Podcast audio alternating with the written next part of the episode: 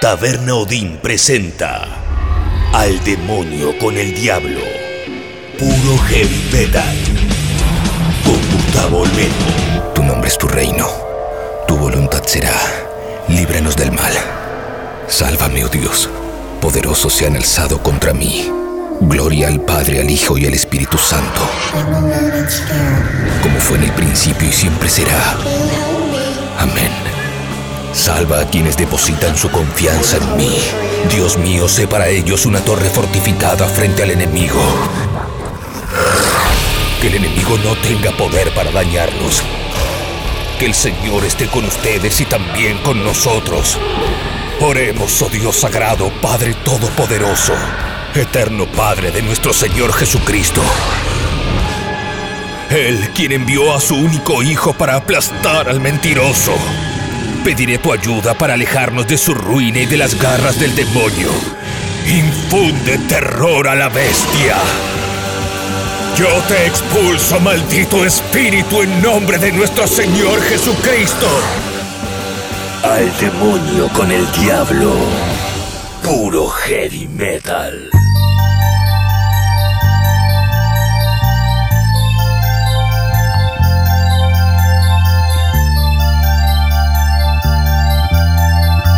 Momento de presentar al invitado. Hoy les había contado que iba a estar en Al Demonio con el Diablo Beto Vázquez, de Beto Vázquez Infinity. ¿Qué haces, Beto? ¿Cómo va tanto tiempo? ¿Qué tal, Gustavo? Un gusto. No nos acordamos ni en pedo la última vez que nos vimos, ¿no? No. Hace siglos. Eh, década, te diría. Más. Sí, sí, sí, hace mucho, sí, sí. Seguís teniendo disquería. Sabes que soy uno de los pocos que la resiste todavía. Somos de la resistencia. Todavía seguimos teniendo la rockería, disquería, sí. Yo me acuerdo, no sé si es la misma, una que estaba sobre Cabildo en una galería, Correcto. que era, ¿cómo se llamaba? Eh, bueno, en ese momento, cuando se inauguró, eh, se llamaba Rock Division. A los años después, eh, como la iban a cerrar, yo la tomé para hacer la mía y le puse BBM Records. En realidad es Beto Vázquez Music. Che, porque era de Kabuli, ¿no? Sí, sí, sí, sí. En su momento sí, la quiso cerrar y la verdad que a mí no, no me cabía. Kabuli de NEMS, ¿no? Lo hemos mencionado varias veces, es quien en su momento en los 90 empezó a editar bandas de power metal en la Argentina, ¿no? Un poco coincide el fenómeno del power metal con las ediciones de NEMS. Me acuerdo que el primer disco fue el de Angra y después editó a todas las bandas y también terminó contratando y grabando a muchos artistas locales, entre ellos vos. Sí, correcto. Y tenía esta disquería que era como una especie de punto donde distribuía su material, de donde se vendían otras cosas, y vos atendés ahí desde el 90 y pico, ¿es? Y sí, calculé, creo que fin del 97, 98, sí, había como una cadena de disquerías de eso y fueron quedando de a una y bueno, Esa, esa galería, ¿cómo se llama? Recamier. Recamier. sí, Cabildo Juramento. Sí. Sí, había, no sé si sigue habiendo más disquerías, había en un, en un momento eran todas disquerías, Quedamos dos. dos. ¿Cómo, cómo es el, la, la vida, digo, cambió tu vida? Me refiero, ¿cómo es la vida del disquero hoy? Debe ser bastante parecido, capaz que hay menos gente, no sé. Sí, pero sabes que siempre existe el melómano que quiere tener el original, que es lo que uno apunta siempre. Y por más que esté la era digital con el- las plataformas que ya todos conocemos, que yo también estoy, obviamente, porque si no quedas afuera del sistema, está claro. eh, la gente sigue buscando el original, el librito, eh, ese, olor a gráfica, ¿entendés? Las letras. eh, y yo sigo apostando a eso. Y gracias a toda esa gente que valora el esfuerzo del músico o la compañía que ha editado un disco y lo compra original, esto puede seguir. Sí, es muy difícil.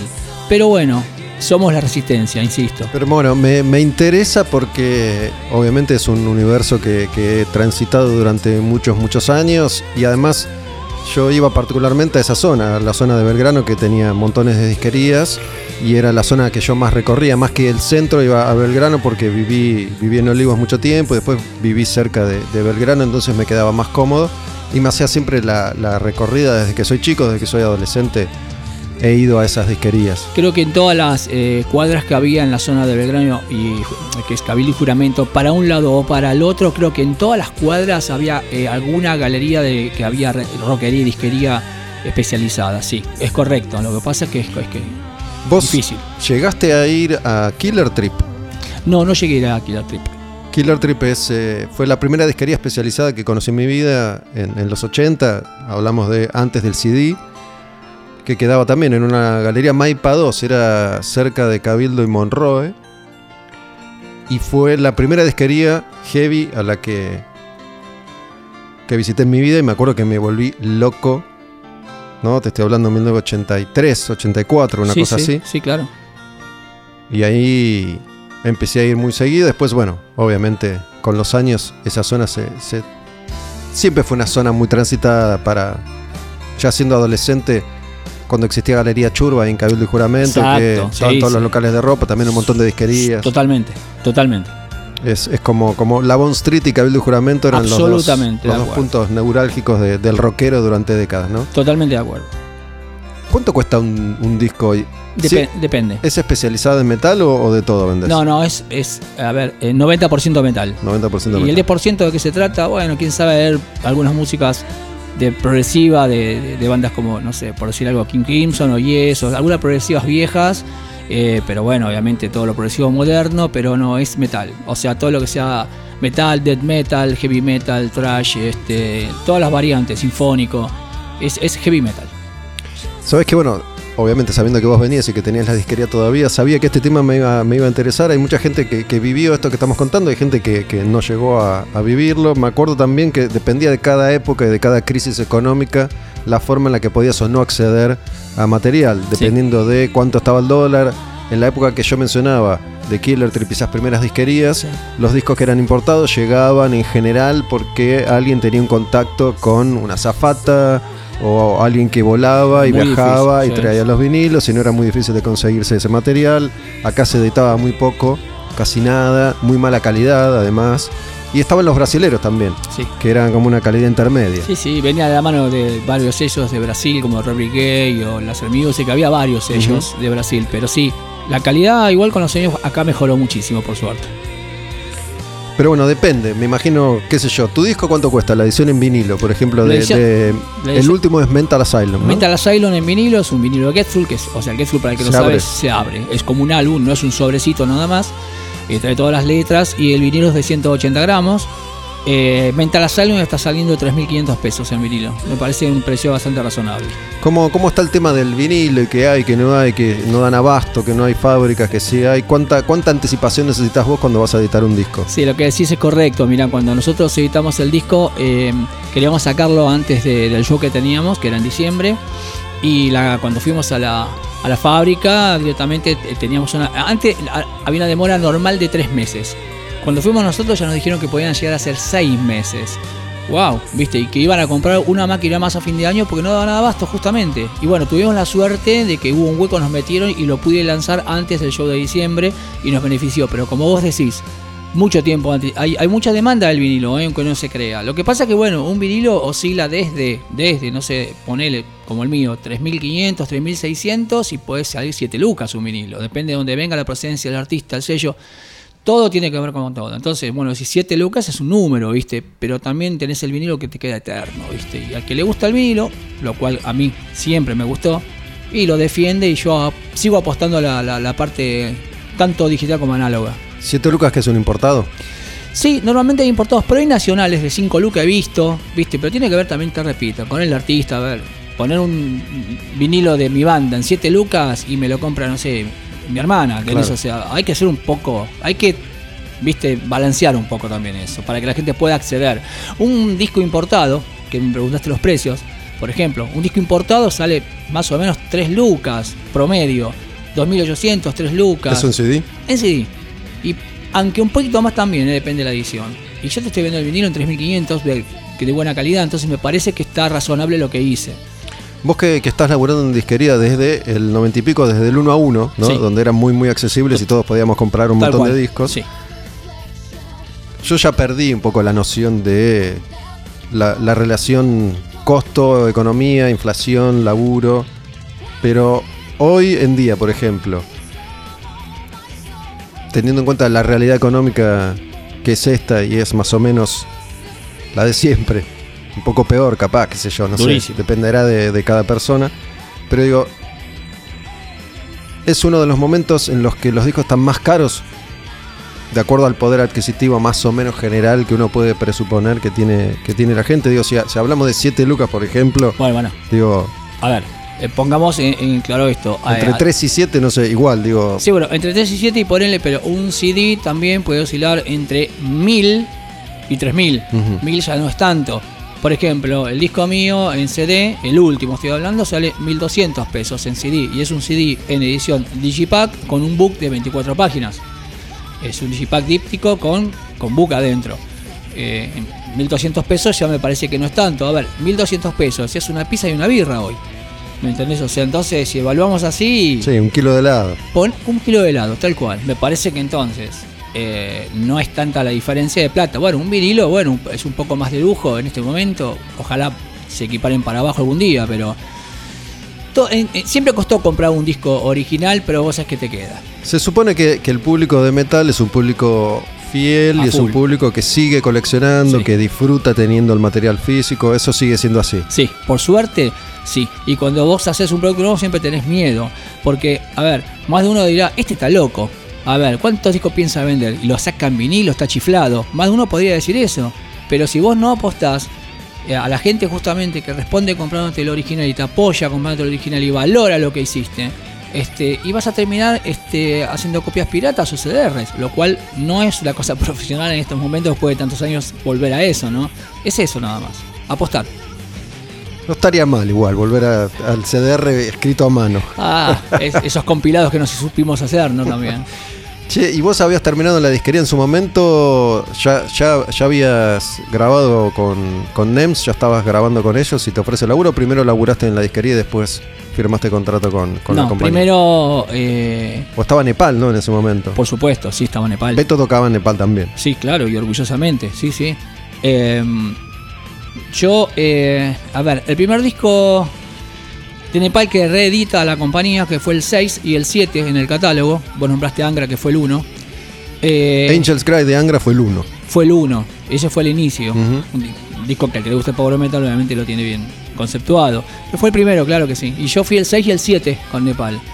En Nepal había editado en el 93 y en el 95 correlativamente.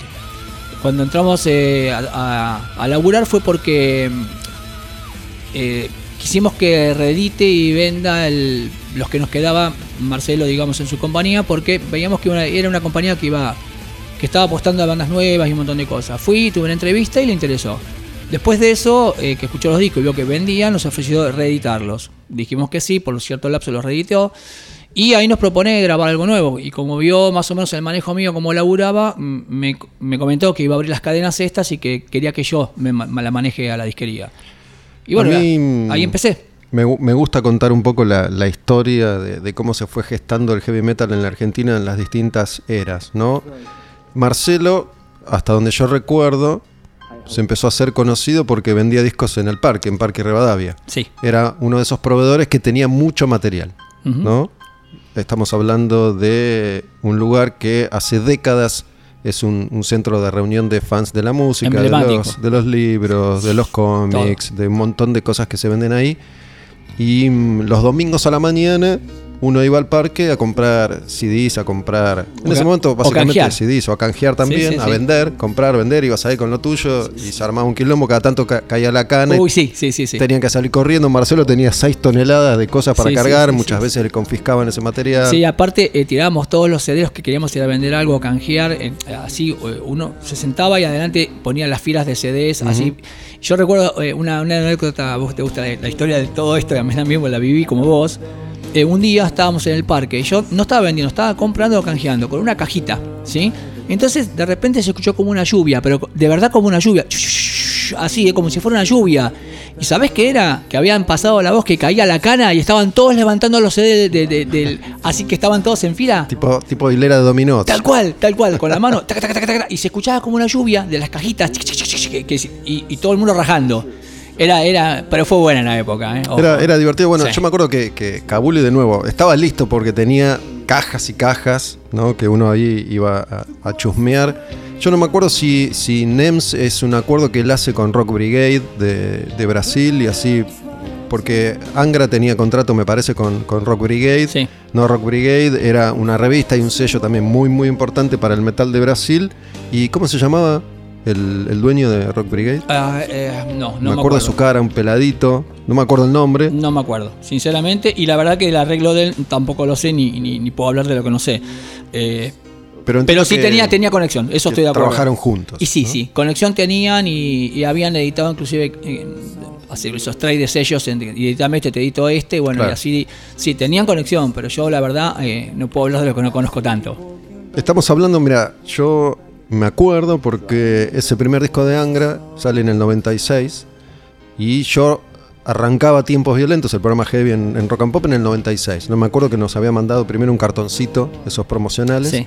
Y después nos empezó a mandar, ¿no? Stratovarius, Blind Guardian, Sí, lo- Nightwish, las, las primeras bandas, Rhapsody también en su momento, Sí. creo.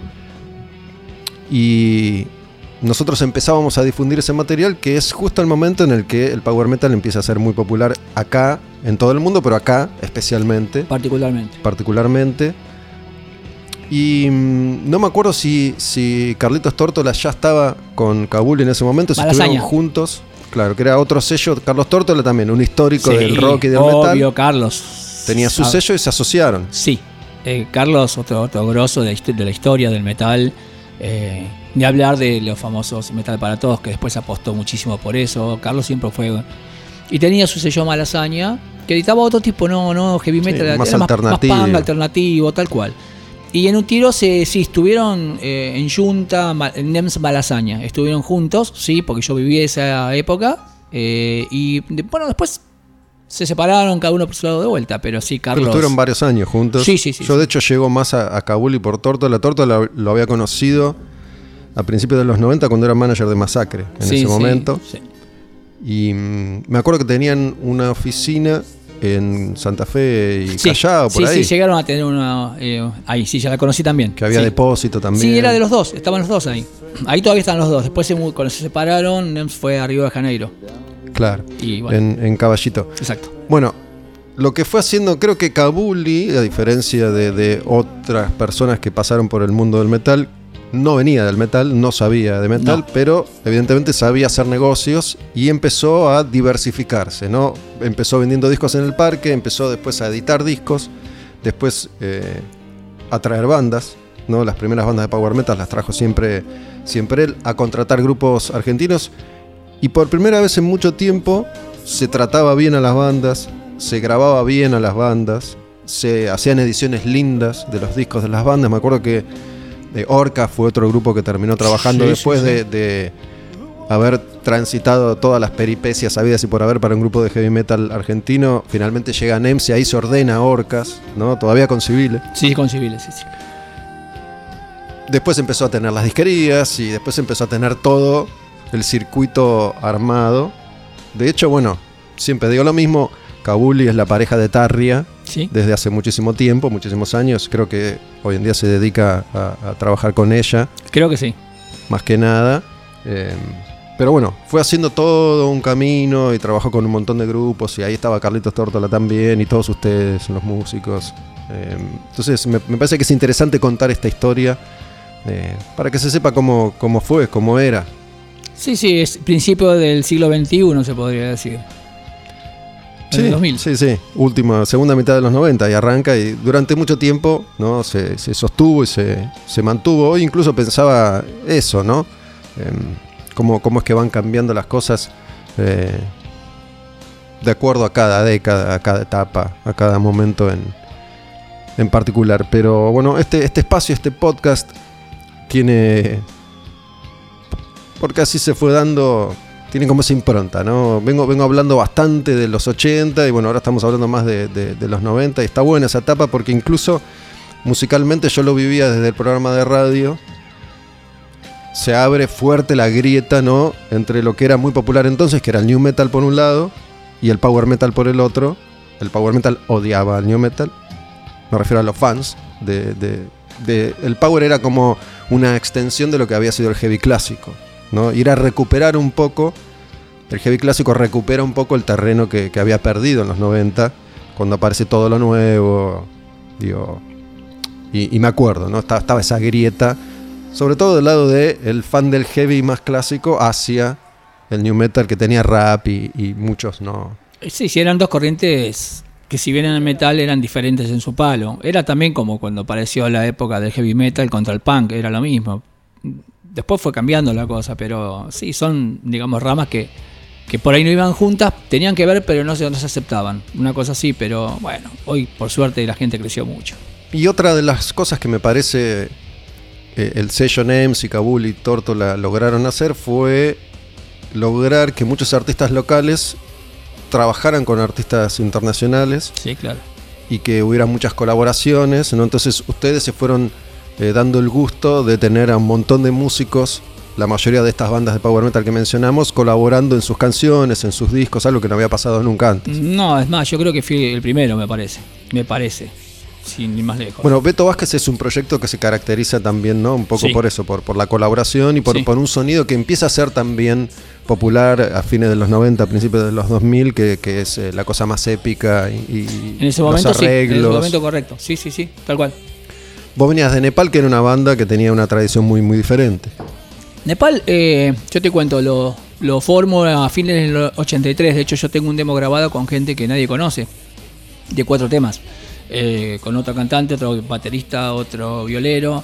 Y era Nepal. O sea, había tocado en vivo esa formación y todo. El Marco 1, la gente no lo conoció. Obviamente jamás saldrá a la luz ese demo. Son cuatro temas que los tengo yo en mi discografía. Dáselo, dáselo a Blackie, que está, no, no, no. está reeditando viejos cassettes. No, no, no, no. O sea, no porque voy a deformar mucho la idea de lo que es Nepal para la gente y eso no, no me gusta. Si bien era heavy y oscuro, es otra voz, es otra cosa.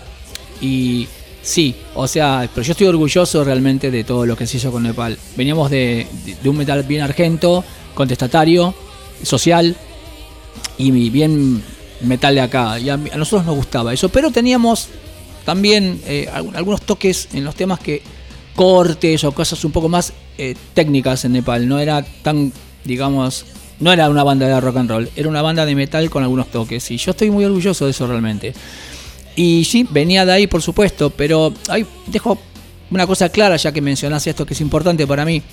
Cuando se gesta el proyecto Beto Vázquez Infinity, eh, hay dos cosas que voy a decir. Una es por qué se llama Beto Vázquez Infinity. Porque mucho, "Ah, eso es un egocéntrico. No. Eh, Marcelo es más, me quería que le ponga Beto Vázquez Project. Y yo le decía que no me gustaba porque estaba Alan- Parsons Project y había un montón de cosas Project. Project. Quería algo más que se me identificara. Cuando quise ponerle Infinity, sí, y lo pueden verificar, no se puede registrar Infinity. No lo puedes registrar. Porque ya está registrado el número de identidad y puedes tener problemas legales. Ah, vos querías ponerle solo Infinity. Exacto, no se puede poner Infinity. No le puede poner nadie Infinity, y yo tampoco. Entonces tenía que ver cómo identificaba lo nuevo que quería. Y como la nueva música que yo iba a hacer no iba a ser con el primer disco, iba a seguir es que con muchos estilos más adelante, para mí la música era infinita. Por eso el nombre. Entonces, como él me dijo, no le pongas Infinity, ponele Beto Vázquez Project, pues un proyecto tuyo, con invitados o bandas si querés a la larga, este, yo preferí ponerle Beto Vázquez Infinity. Que es gracioso, porque cuando lo puse en el 2000, se- muchos se rieron, pues diciendo, ah, Beto Vázquez Infinity, ah, es, es- es- es cacho, no sé, eh, José Pérez, eh, no sé, Eternitum, no sé, cualquier estupidez, ¿no? Ah, pero después que pasó todo eso, ya estaba Jennifer López, Jonathan Pérez, o sea, después fue aceptado todo. Fue muy gracioso, porque a mí me dieron con un palo y después le ponían acá nombres extranjeros ah, con apellidos, este, no sé, gallegos. Nada, anécdota, anécdota para decir. Sí, me acuerdo y, y te, te confieso que me llamó la atención en su momento eso, porque como vos decís, Chocaba. había como una especie de incongruencia en el- Totalmente. entre el Beto bien argentino y Exacto. el Infinity que tenía Bueno, como otra ambición. Pero sabes que yo siempre quise y dije y dejé en claro, acá y en todo el mundo, que es un proyecto salido de Argentina. Entonces, por más que cante en inglés, ¿por qué cantas en inglés? Porque tuve la suerte de estar con artistas muy importantes, de que me editan en Japón, en Asia, en lugares así que jamás hubiese pensado, Taiwán, eh, esos lugares que con el castellano no llegaba. Y con los invitados que tenía podía y lo logré. Francia, eh, toda la parte de Europa, ¿entendés? O sea, entonces era algo muy diferente. Y yo, cuando hago este proyecto banda, no quería competir contra Nepal. Por eso el primer disco es totalmente diferente. Y si agarras el segundo disco ya cambió totalmente la música, no es igual. ¿Entendés? Yo quería hacer algo diferente. Y si bien es un disco tranquilo, si se quiere, que tiene muy poco el power metal, que, que tiene más otro tipo de onda más medieval o, o fantástico, o lo que llamarlo como quieras, o épico, era lo que tenía que hacer para despegar de lo que venía y que no, la gente no me lo compare con Nepal. Yo no competía contra mi propia banda. ¿Ok? Cuando Nepal se separa, se separa por problemas personales nuestros, no por Beto Vázquez Infinity. Y eso está bien dejarlo en claro también. ¿Hasta qué año estuvo Nepal? Nepal estuvo justamente hasta el 2001, te diría, 2000. Justamente, yo a este proyecto lo hice en el 99. Cuando sale el primer disco de Beto Vázquez Infinity, Nepal existía todavía. Bueno, yo me acuerdo, y me acuerdo que durante mucho tiempo Nepal era la banda argentina de metal más longeva de, de la historia, ¿no? Sí, De- sí, son ser. casi 20 años ininterrumpidos, Sí. que en esa época eran un montón. Sí, en realidad fueron creo que 17 años, ¿eh? Más para o menos. exacto. Sí. Porque yo, yo me acordaba del nombre Nepal desde cuando era pendejo y, y de esa etapa que, que vos mencionaste.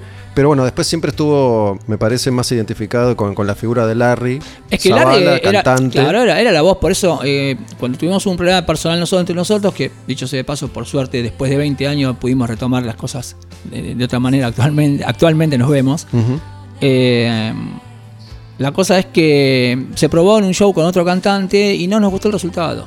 Entonces dijimos, no, eh, hasta acá, ¿entendés? O sea, porque era mejor parar eh, que tratar de arruinar lo que se había hecho. Ahora, si funcionaba, y bueno, por ahí seguía la banda, pero la verdad que no, no, no quedamos satisfechos, digamos, y dijimos, no, vamos hasta acá y, y ahí terminó. Yo me acuerdo que también me había llamado la atención, ¿no? Porque esto, creo que, que teníamos, la mayoría teníamos identificado a Nepal como un metal más argento. De nuevo, la figura de Larry apelaba un poco a eso, ¿no? Eh, eh, Larry es un tipo como más. Sé. Más ricardesco que, que otros músicos de, de metal. Sí. ¿No? Me refiero a cómo se mueve, cómo habla, la voz, la Sí, sí, forma sí. de. La impronta de- que tiene, La todo. impronta que tiene. Em, pero bueno, Nepal graba un disco con un montón de colaboraciones Ricardo incluido. de, de- de todos estos artistas de- del sello NEMS. Y que fue medio extraño en ese momento, ¿no? Porque era como dos universos que aparentemente no, no coincidían demasiado. Sí, lo que pasa es que también había una, una realidad. Si vos agarrás la, cronológicamente los discos de Nepal, que ¿Es es manifiesto el disco? ese? Manifiesto. Vos agarrás los discos de Nepal y es el 93, Raza de Traidores, que es lo primero y que lo, lo que la gente dijo, wow, está buenísimo esto, Sargento, está bueno, va para adelante. Bueno, después sin ideología, en el- dos años después sacamos ideología y la banda se puso más pesada y inclusive Larry cantó más a lo Pantera y se pone con riffs más oscuros y demás. Lo cual tuvo éxito, pero a la gente le seguía gustando el primero. El tercero ya era una superación musical y ahí lo que hicimos fue ampliar el espectro dentro del metal. Queríamos hacer un metal argento, pero que tenga otros condimentos. Queríamos seguir creciendo como banda, pero si- siempre con la propuesta contestataria, que las letras hablan de eso justamente también. Hablan en manifiesto desde la ecología, que íbamos a hacer mierda ecogra- y, y- y actualmente se ve, eh, de todo lo que sea eh, eh, sistemas de, de- de- de defensa sobre lo que es la naturaleza y un montón de cosas. Está el tema este, Ciegos de Poder que habla de eso. Cosas ruteras, como Más allá del asfalto. Cosas sociales, como el que habla el disco, Perfil Siniestro. Tiene toda una simbología nacional también. Realmente era un disco con contenido social también, rockero y con ampliación musical. Y sí, era diferente. Mucha gente lo tilda del, disco más Beto. ¿Por qué? Porque tiene invitados, tiene el formato que uso yo. Pero en realidad estábamos los tres de acuerdo, que somos la cabeza Javier, eh, Larry y yo éramos la cabeza de Nepa. Estábamos los- en la dirección nos gustaba, no es que lo hacíamos forzado porque nos impusieron a hacer eso, que quede ¿Pero qué, claro. qué- qué estuvo primero? ¿Ya, ya venían con esa idea o, o ante la posibilidad de contar con todas estas colaboraciones, un poco el sonido muta? No, hicimos la música y después eh, vino la propuesta de decir, che, este podría encajar acá, hacemos un disco muy diferente, o sea, y se hizo, pero eh, realmente te digo, hay mucha gente que sigue reclamando que la reedición no está, ¿entendés? Porque los otros dos se reeditaron hasta en vinilo. eh, y es un disco diferente. Entre los invitados me acuerdo que estaba eh, André Mato, bueno, tengo acá la- los Sí, nombres, sí, Hansi Kursch sí. de, de Blind Guardian, Guardian. Kiko Loureiro de Angra, de, de Mega de sí. ¿no? Bueno, Ricardo, que es un tema de B8, Sí, lanzado al mundo hoy, que hicieron. Martin Walker, que era de, de Skyclad. Skyclad. Y la, y la violinista también. La, violinista Georgina Biddle, que era la violinista de, de Skyclad. Skyclad. Y era una combinación de mucho de lo que estaba pasando con, con el metal.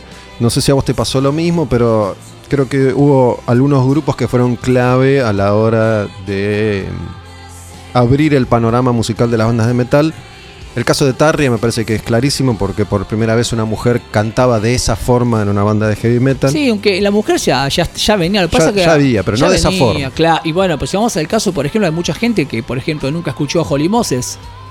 ¿Entendés? O sea, y todos ponen como arquetipo de ese estilo de música Ark Enemy, ¿entendés? O sea, pero Holly Moses ya venía cantando de esa manera, eh, Sabrina Carlson, por ejemplo. Hay gente Una banda que- alemana de los 80. Claro, pero viste, o sea, hay gente que- que- que no estudió nada sobre el metal a nivel femenino y se piensan que el principio fue Tarria y lo único que existió fue eso. Hagan un poco de historia, muchachos. no, hubo, hubo, pero esa forma de cantar fue No, claro, o sea, novedosa. el, el- el mix de poner eh, eh, la ópera con el metal, sí puede ser la banda que obviamente deslumbró más dentro de y fue la que agarró la manija porque este, la verdad que sus discos en- para la época era algo diferente.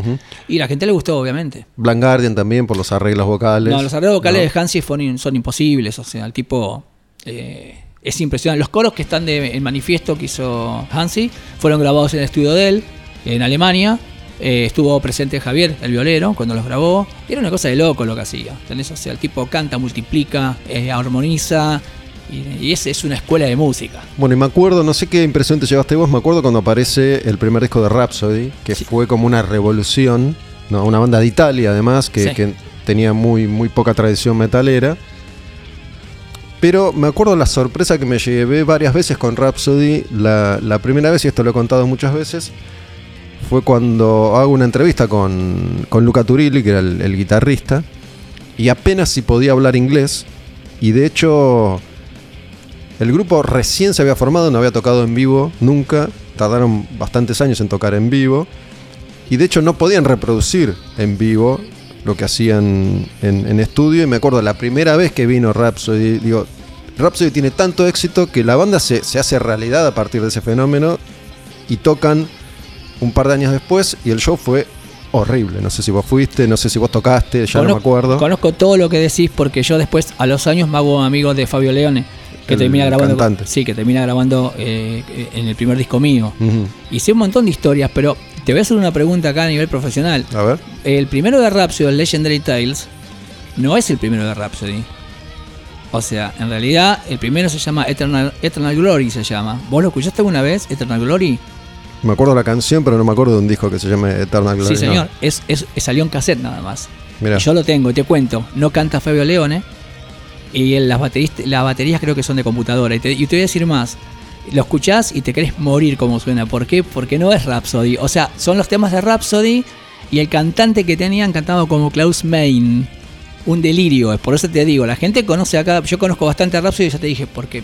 O sea, tuve, tuve la suerte de, estar en un estudio con Fabio Leone, de conversar mucho. Y me hice muy amigo también que vino con él con Labyrinth, que yo sí toqué ahí, abrí para Labyrinth y Vision Divine, eh, de Olaf Thorsen.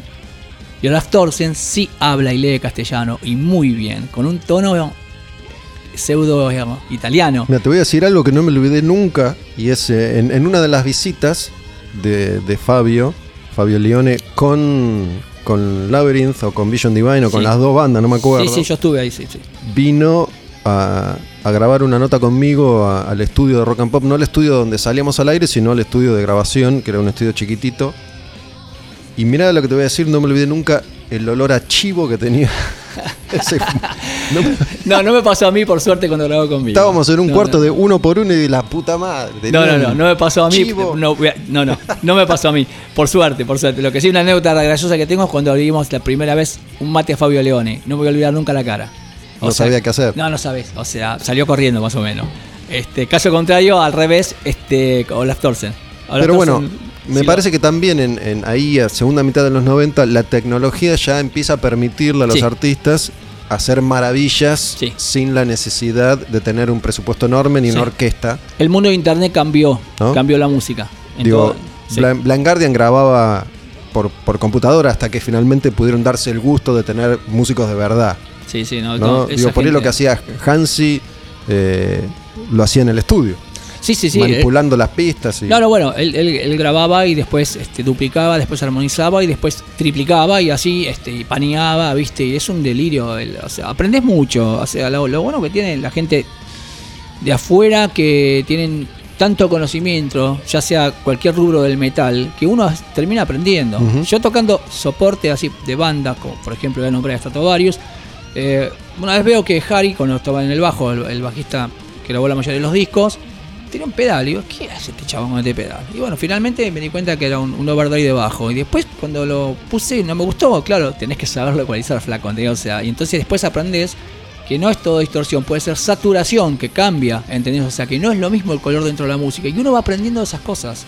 Conto esta anécdota por, por decir algo, ¿entendés? O sea, los tipos siempre están mal avanzada. Y está bueno aprender del que está arriba. Bueno, es que es una época, digo, esa época estuvo buena, la verdad, porque el hecho de que el dólar estuviera uno a uno con el peso hizo que todo esto fuera posible también, no más allá de las otras consecuencias que, que evidentemente tuvo para nuestra historia, todo eso fue realidad gracias a que había un dólar a un peso, si no, no se podría haber hecho nada. Y te hago un paralelo ya que nombraste el dólar y demás. Vos me preguntaste cuánto vale un disco y te dije yo, 2.800, 1.200, 3.500. Sí, Los dos di- dólares. Exacto, bueno, los, los discos en ese momento salían 10 pesos. 10 pesos y algunos, los importados, salían 16 pesos. O sea, yo no me puedo olvidar porque lo viví todo eso. Sí, yo me acuerdo, te digo, ir a, ir a Musimundo, en la explosión de Musimundo. que- 18.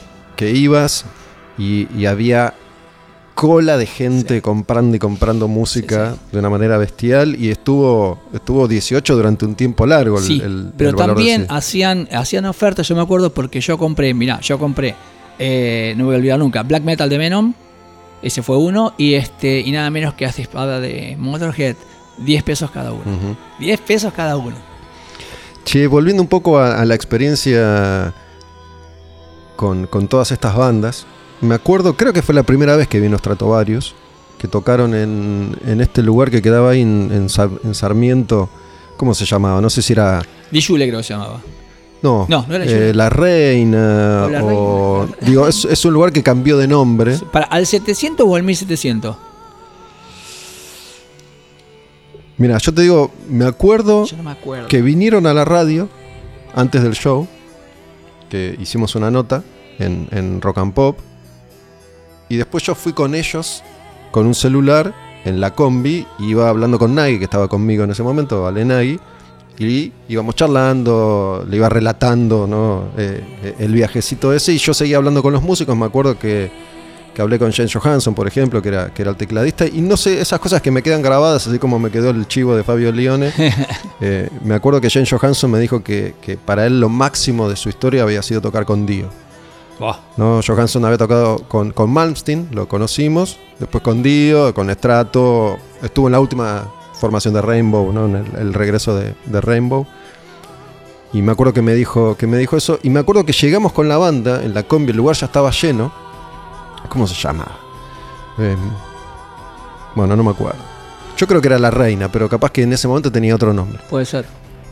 Y para llegar a, a los camarines que estaban atrás del escenario, al fondo del lugar, la banda tenía que atravesar el Por lugar, gente, por, por la toda la gente. Entonces se, se armó un cordón ahí contra una de las paredes. El lugar ya estaba lleno, no me acuerdo qué banda local tocó en esa oportunidad. Y, y fueron corriendo hasta camarines y al toque se subieron a, a tocar. Mira, creo, creo, no, no estoy seguro, ¿eh? Si fue la primera. Porque en una de las fechas de Stratovarius, y me parece que fue ahí, eh, fue Orcas y Nepal.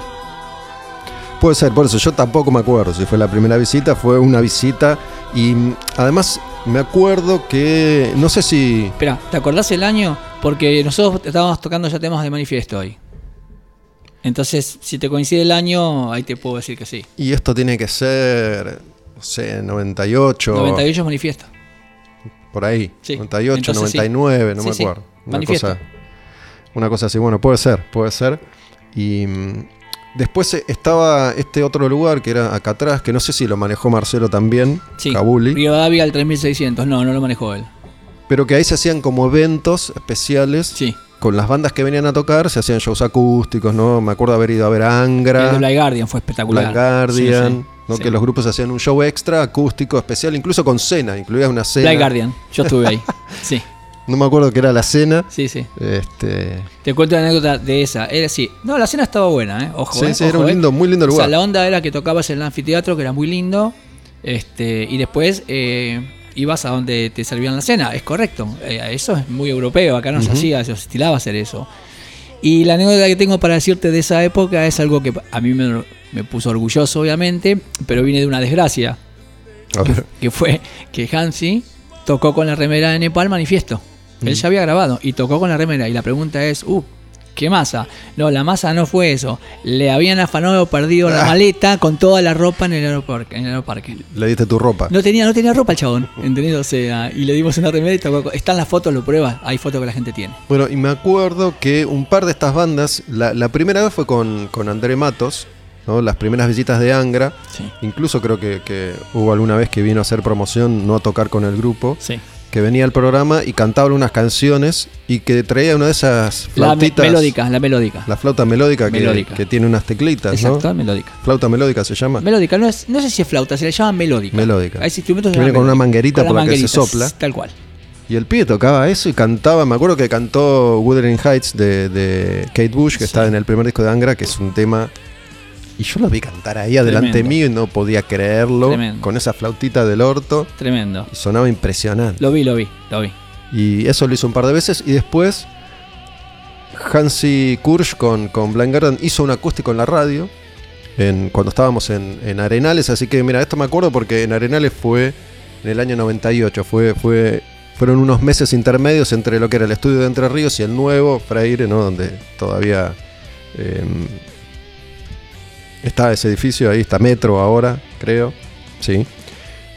Y se hizo ahí en Arenales, que era un estudio viejo, muy grande, y ahí estuvo Blind Guardian, estuvo Moonspell también, que, Moonspell. que hicieron unas canciones acústicas, hicieron Mr. Crowley de Ozzy y tocaron en cemento, Cemento porque abrí también yo con Nepal. que había muy, me acuerdo, muy poca gente. Sí, sí. Mira, te digo, las, las bandas soportes de Muspel fueron una banda llamada Sin Reyes, después vino Sauron, y después vino Nepal y Sauron Muspel.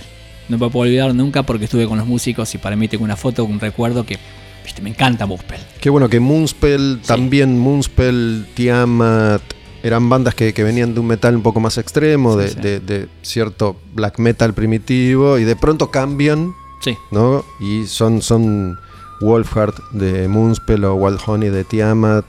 Después Los- aparece los mejores. Theater of Tragedy y todas esas bandas que, Sí, sí, que sí. tenían esa tradición. Pero bueno, me acuerdo que estas dos bandas fueron clave para, para ahí en los 90 cambiar también esta cosa más gótica, Sí, ¿no? Muspel Que- sobre todo. o sea, a mí me, me gust- me sigue gustando hasta el día de hoy Muspel. sí.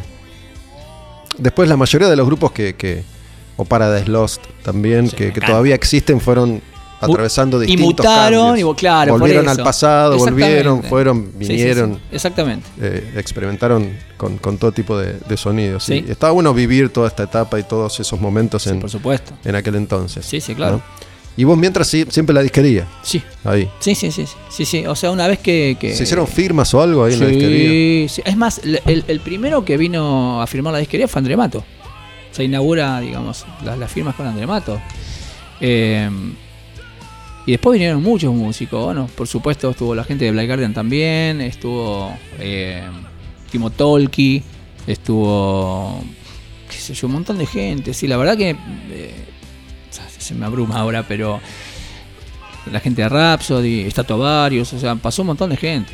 O sea, Timo Tolki como solista y la gente de Varios ha venido, estaba George Michael y Harry, el bajista, vinieron a firmar, todos re buena onda. Qué locura la historia de Timo Tolki es para, para otra película. Y ¿no? es otra historia, es otro, otro, otra ¿Llegaste a tratarlo? Sí, con Timo Tolki grabé en 2010 para Beto Vázquez Infinity.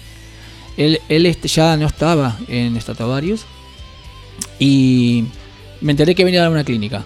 ¿Viste? Entonces hablo con el promotor y le digo, mira, eh, eh, Timo Tolki sabía que George Michael había grabado las baterías en mi primer disco.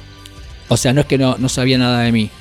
En el primer disco las baterías... Que los dos coincidieron en Stratovarius, no hablamos de. Claro, por supuesto. eh, Ahí estaban los dos en Stratovarius. Entonces, en el 2010, después que él ya no está más en, en Stratovarius, valga la redundancia, él viene a dar una clínica en Argentina. mm, Hablo con la promotora y le digo, mira, le digo, quisiera hacer toda la propuesta, si se puede, debería con, con respeto. Le digo, mira, a mí me gustaría, si, si Timo tiene ganas, eh, de, de grabar un, un- que grabe un solo en el, en, el, en el nombre que le va a dar al disco, un disco doble que voy a sacar. Y no, no, no me rechazó ni nada, me dijo, mira, yo le voy a preguntar, me dijo, ¿viste? Entonces eh, fue en el disco Existen, que es un disco doble. no, habías grabado con él todavía. No, no, no había grabado con él nunca. Entonces, bueno, me, me viene la respuesta y me dice, mira, eh, hablé con Timo y me dice que sí que acepta grabar. Y dije, bueno, qué bueno. Entonces dije, bueno, no voy a hacer la gran Argento, le voy a alquilar, le un estudio con un mesa boogie, con todo lo que yo sé la equipación que usa Timo Tolki, ¿viste? Entonces este, me llevé unas sorpresas muy grandes con él, porque mientras la gente decía que estaba delirando, que era un deli- yo me encontré con el tipo más cálido del mundo y mm, le digo a la promotora, le dice, bueno, ¿querés que le mande el demo? Decirle si le mandó el demo. Y entonces así él ve más o menos por dónde va el tema y demás. Entonces le dice, bueno, espera que le pregunto. A los dos días me llega la respuesta. ¿Y sabes lo que me dice? Y ahí yo me agarré la cabeza y dije, ay, ¿dónde me metí? Dice, dice Timo que no, que lo sorprendas en el estudio con el tema. Ah, cuando me dijo eso, yo me quería, me quería matar. Yo me quería matar. Y si después no le gustaba el tema, bueno, finalmente vino el día. Vamos al estudio y ¿qué hice? Al estudio de grabación eh, me llevé una pista, una mezcla de batería en estéreo, una de bajo, una de guitarras rítmicas, una de teclados y sin voz. Para que se haga la mezcla y que le digo, subíme esto, bajame aquello, ¿viste? Porque esté cómodo. Bueno, lo llevo al estudio, alquilo el estudio con el técnico, todo bien. Y después me cuenta la, promotora que me iba a hacer una joda, que me iba a decir que, que no, que el tema no le gustaba. No, nada que ver, ¿viste? Y después de ahí me lo llevé a firmar autógrafos. Mirá cómo termina el día. Hermoso experiencia. Estuve toda una tarde grabando con él. Y él venía a poner un solo. Y terminó tocando. Arranca el tema y empieza a, puntear. Dijo: ¿Querés que le meta algunas cosas más? Le digo: Por favor, si tenés ganas, si te dice algo el tema. Él venía para esto, para un solo en el medio. Bueno, el tipo arranca el tema y ya sale tocando con el tipo punteando, después viene la parte del solo y el tema se va con solos de él. O sea, grabó todo el tema. Todas las primeras guitarras son de Timo. Yo laburé toda la tarde tomando, tomando café con el tipo, me trató de igual a igual, un respeto impresionante, una coherencia absoluta. Después si rayó más adelante, no sé, yo hablo por mí. Sí, yo creo que primero, bueno, haciendo un rápido repaso de la historia, Timo Tolki es quien arma Stratovarius, fue el cantante de la banda. También arranca ahí la, la tradición de, de bandas de Finlandia, en definitiva, ¿no? Aparecen un montón de grupos en, en los 90 Super en. Finlandia tocando heavy metal y creo que Stratovarius fue una de las grandes influencias Ninguna duda. para todas las bandas de power metal del Abrió un abanico para mí. ¿no? Con, Sí. con Episode Visions, sobre todo esos dos discos son terribles. ¿No? Y era, era como metal más directo, a diferencia de Blind Guardian, que termina siendo Con una mucha velocidad, más- con tonos claro, altos. o la, sea- la rapidez, los teclados, Sí, sí, la velocidad sobre todo. La, la importancia de los La teclados. No era tan épico, era muy power. Ese es el tema. Eh, sí, sí, era buenísimo. Pero, repito, volviendo al tema de Timo Tolki, la verdad yo. Bueno, y después, no sé, empiezan a vivirse las peripecias que habitualmente viven los artistas, ¿no? Primero se van todos y se queda el solo Sí, y, un dice delirio. que, que va a llamar a una cantante. Sí, sí, yo me acuerdo de eso, nunca entendí. Después eso, vuelven todos No y se termina nada. yendo él Sí, y les dice, les dejo el nombre. Sí, sí. O sea, esas cosas solamente Y él lo saben arma, ellos. arma proyectos que, que no funcionan y dicen me retiro, na- nadie me quiere y después dicen que tuvo problemas mentales. Sí, por eso, pero yo hasta ahí no llego. La verdad, yo tengo que hablar hasta dónde llego con él. Yo llego al pero era un 2010. tipo, yo hice notas con él nada más, pero un tipo muy, muy agradable. Mirá, a mí me trató, te repito, de igual a igual, con mucho respeto, como si fuera un par. Este, y cuando se fue, no voy a olvidarme nunca, que hay una foto que lo prueba también. Me dio un abrazo de amigo realmente y me dijo suerte con el disco, me dijo, ¿viste? Y la verdad. Eh, ah, y un detalle de color, si querés. Cuando lo llevó a la disquería, después de haber grabado el estudio toda la tarde, lo llevó a firmar y había mucha gente esperándolo. Firmó para muchos, guitarras, firmó un montón de cosas. ¿Sabés qué pidió el tipo? Para, le dije, pedime lo que quieras, lo que quieras. Escucha, un par de sanguchitos de miga y escucha, y una coca cero. O sea, cero alcohol, a ver si me entendés. Entonces, ¿yo qué puedo hablar del tipo mal? ¿Entendés? No. Encima no me cobró nada, vino la alquiler. Ah, y otro detalle de color si querés. Cuando la- venía con la productora, Timo le dice a la productora, me dice, ¿pero por qué me voy a un estudio a grabar para, para Beto? Y es porque te alquiló un estudio con un Mesa Boogie que sabe que vos tocas con Mesa Boogie. ¿Y sabés lo que le contesta el tipo? Pero ¿cómo? ¿Pero él no tiene en el home studio un, un equipo de guitarra? Y la productora le dice, sí, él tiene un home studio en la casa, que de hecho lo tengo. Pero él sabe que toca... Y agarra y le dice, bueno, ¿tan importante soy para él? Y digo, sí. Le dijo, sí, para él es importante. O sea, yo podía haberlo llevado a mi casa. Ya tengo un LAN y con caja angular, un montón de cosas. No es lo que tocaba él. Yo realmente quería mostrar que, que el tipo estaba viniendo de buena voluntad y yo quería responder como un profesional ante un profesional. Nada más que había, había, creo, y todavía hay, una, una visión de que como si acá fuéramos menos, ¿no? Y, y los tipos que venían, estamos hablando de tipos que no, no estamos hablando ni, ni de Halford, ni de Dio, ni de Bruce Dickinson, nun- nunca llegaron a ser estrellas de ese nivel, Sí, sí, eso es top. ¿no? Eh, entonces eran tipos que te trataban a vos como un colega, como un músico sí. más, igual que a todos los músicos argentinos. Sinceramente sí. Yo tuve la suerte de que grabé con mucha gente, de muchas bandas, de muchos países diferentes. siempre, siempre tuve suerte que me han tratado muy bien y siempre fueron agradecidos. La verdad, yo soy agradecido en realidad. Pero, viste, te terminan diciendo gracias a vos y vos te quedás como diciendo, bueno, ok, gracias, o sea, buenísimo. Y sí, sí, hay que ser agradecido, obvio. Después, como siempre pasa, ¿no? Medio que se, se satura el mercado, empiezan a salir bandas de power metal de todas partes. Sí, sí, de abajo Eh, la baldosa salían. Sí, NEM sí. se editó grupos de power metal de Sí. cualquier lugar del mundo, bandas de tercera, cuarta y quinta categoría, entonces eso aburre un poco en un momento. Claro. Pero bueno, después ya se despeja, se desmaleza y queda, queda lo que realmente está bien y lo que realmente vale la pena, que Sí, es lo que claro, seguimos claro. escuchando hoy en definitiva. Sí, sí. ¿no? Todos esos, esos discos. Beto, escuchemos alguna canción y después seguimos charlando un, un ratito más. No sé si querés que escuchemos eh, alguna de las canciones de tu disco nuevo. Sí, buenísimo, buenísimo. Sí, sí, buenísimo. Elegite una. Beto. Vázquez, invitado en Al Demonio con el Diablo, tiene un disco que se llama Mental Asylum, que salió hace muy poquitito, ¿no? Sí, sí, el 27 de noviembre. ¿Qué, qué canción crees que Bueno, si que se puede escuchemos? poner, si va de Avis, que es eh, con la formación actual de la banda. ¿Esa formación tiene algo en particular? Digo, ¿es, es un proyecto que muta permanentemente? Sí, solamente que del disco anterior ya van quedando músicos estables. O sea, ya el del disco anterior ya tengo dos integrantes estables y los dos que entraron ahora quiero que se queden estables porque logré con este disco tener un equilibrio tanto humano como musical. Que se entiende para dónde voy, lo que apunto y cómo se trabaja. Entonces, sí, esta formación está estable. Dale. Y a, a un detalle de este tema, el solo del medio, no el del principio, que lo hace el guitarrista de la banda, Leo Lukasiewicz, el del medio es el invitado especial es Sergio Bardichesky. Y el solo de teclados, el solo de teclados, no los teclados, es este Patricio Molini de una banda que se llama Nórdica, que es del sur. Nada más una aclaración. Sergio Esterma, ¿no? Sí, Rata el tema, Blanca, una masa, Nativo. un amor como, no sabes, todos los que invité en este disco, no tengo más que agradecimiento. Sí. Dale, escuchamos The Abyss, una de las canciones de Mental Asylum, el disco nuevo de Beto Vázquez Infinity.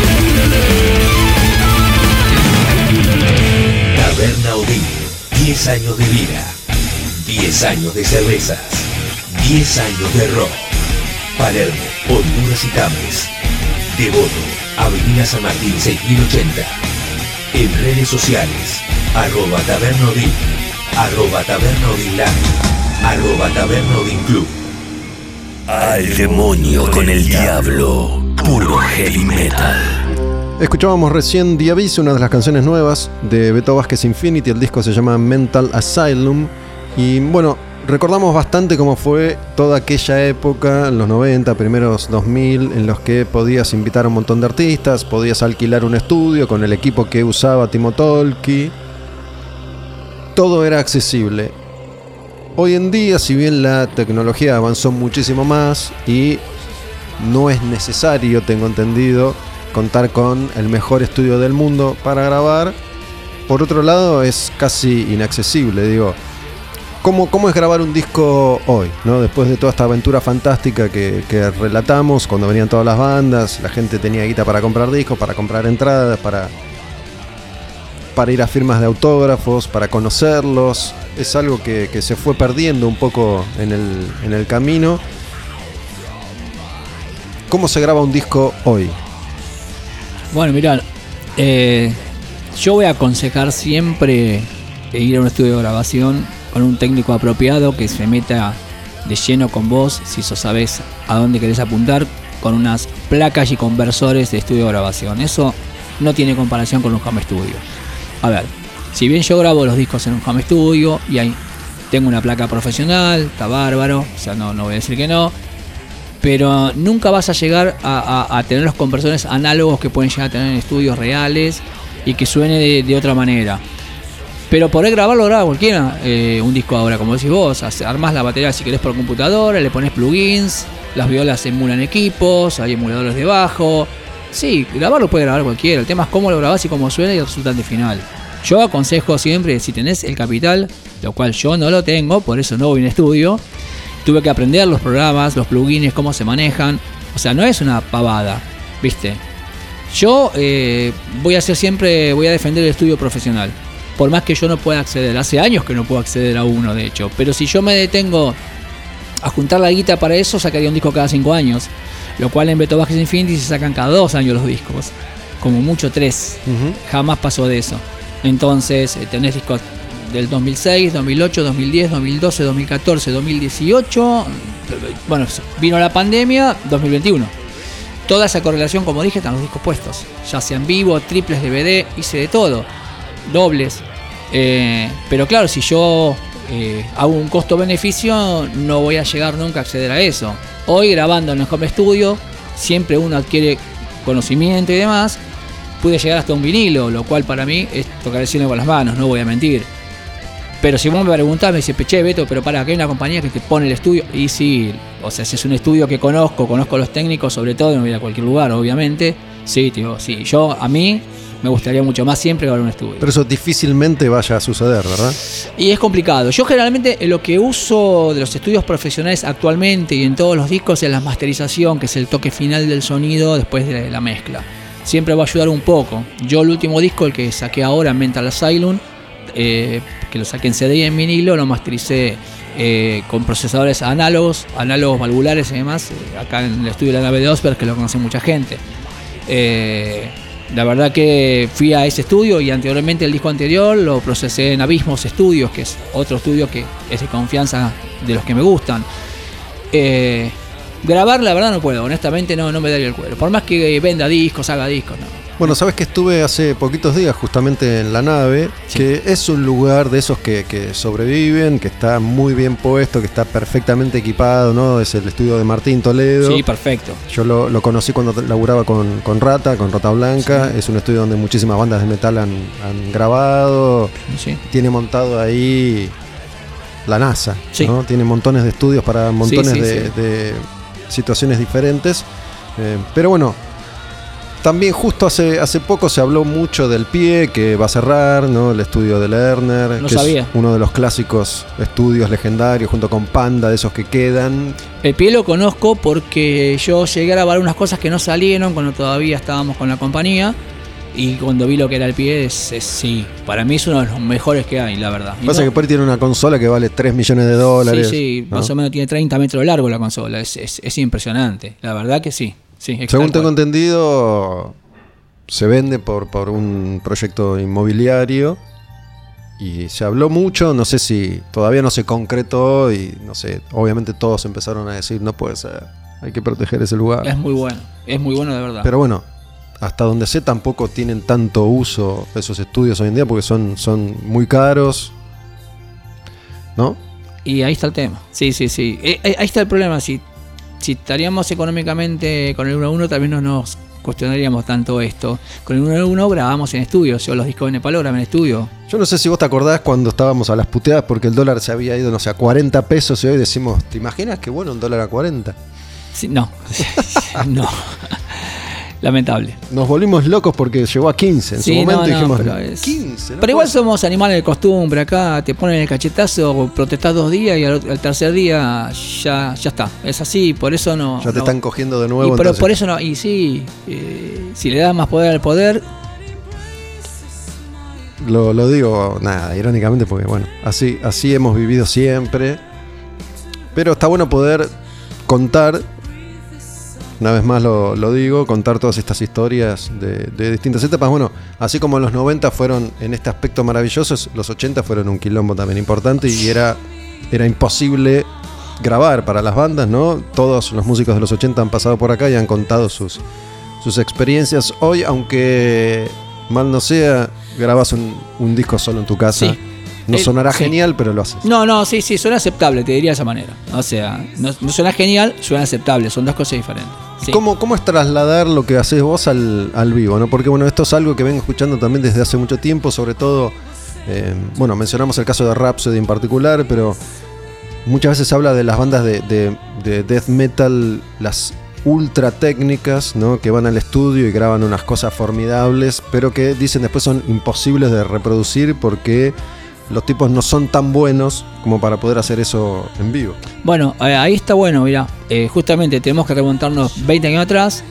Eh, por ejemplo, cuando yo toqué en España, hace 20 años atrás, que toqué con Yaman de Brasil, que estaba André Mato, nosotros de Argentina, y después eran grupos de, España, Balón Rojo, Avalanche, Ángel del Infierno, New, eh, eh, Tarmur, festival de la puta madre, o sea, ah, se van a cumplir ahora 20 años y que voy a subir un pequeño video inédito de 5 minutos que tengo, recordando eso porque fue grosso para nosotros. Bueno, en ese momento yo me llevé 8 músicos. 8 músicos me llevé. ¿Por qué? Porque es lo que vos decías. Si no, no podíamos participar y hacerlo. No usábamos pistas. No soy partidario de las pistas. Ese es otro detalle. Que muchas bandas de afuera ponen pistas grabadas y salen disparados, por ejemplo, no sé, un piano y no hay pianista en el escenario. Y yo, la verdad, me molesta muchísimo. Te soy honesto, me molesta muchísimo. Entonces tuve que ir mutando, mutando, mutando, mutando. Y hasta llegar a que con cinco personas puedo resolver todo. ¿Por qué? Y porque el violero, por ejemplo, sigue más lejos. Eh, Leo, por ejemplo, tiene armonizadores que, por ejemplo, suenan como dos violas y tienen que sonar como dos violas. ¿Entendés? O sea, perfectamente tocado, suena armonizado y ya eliminas una regrabación, por ejemplo. O Diana, que toca con los teclados, ya tiene seteados los sonidos del disco y puede trabajar con, ¿entendés? O sea, tanto con la izquierda como la derecha, puedes particionarlo. Bueno, todo eso es, es tecnología, aprendizaje y búsqueda, ¿entendés? Entonces yo ahora lo que puedo decir es, vos vas a escuchar la Mental Asylum y lo vas a escuchar como lo, como lo estamos tocando en vivo, que suena a eso, ¿entendés? Pero eh, no soy partidario de las pistas, yo entiendo que muchas bandas de afuera se manejan con pistas y que claro, suena bárbaro, qué orquestación bonita, pero no es real.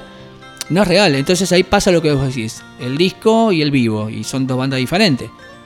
Eh, y bueno, son maneras de pensar y, de, trabajar. Yo no estoy diciendo que está mal, estoy diciendo que a mí no me gusta. Yo quiero que el músico toque, no que mande algo grabado.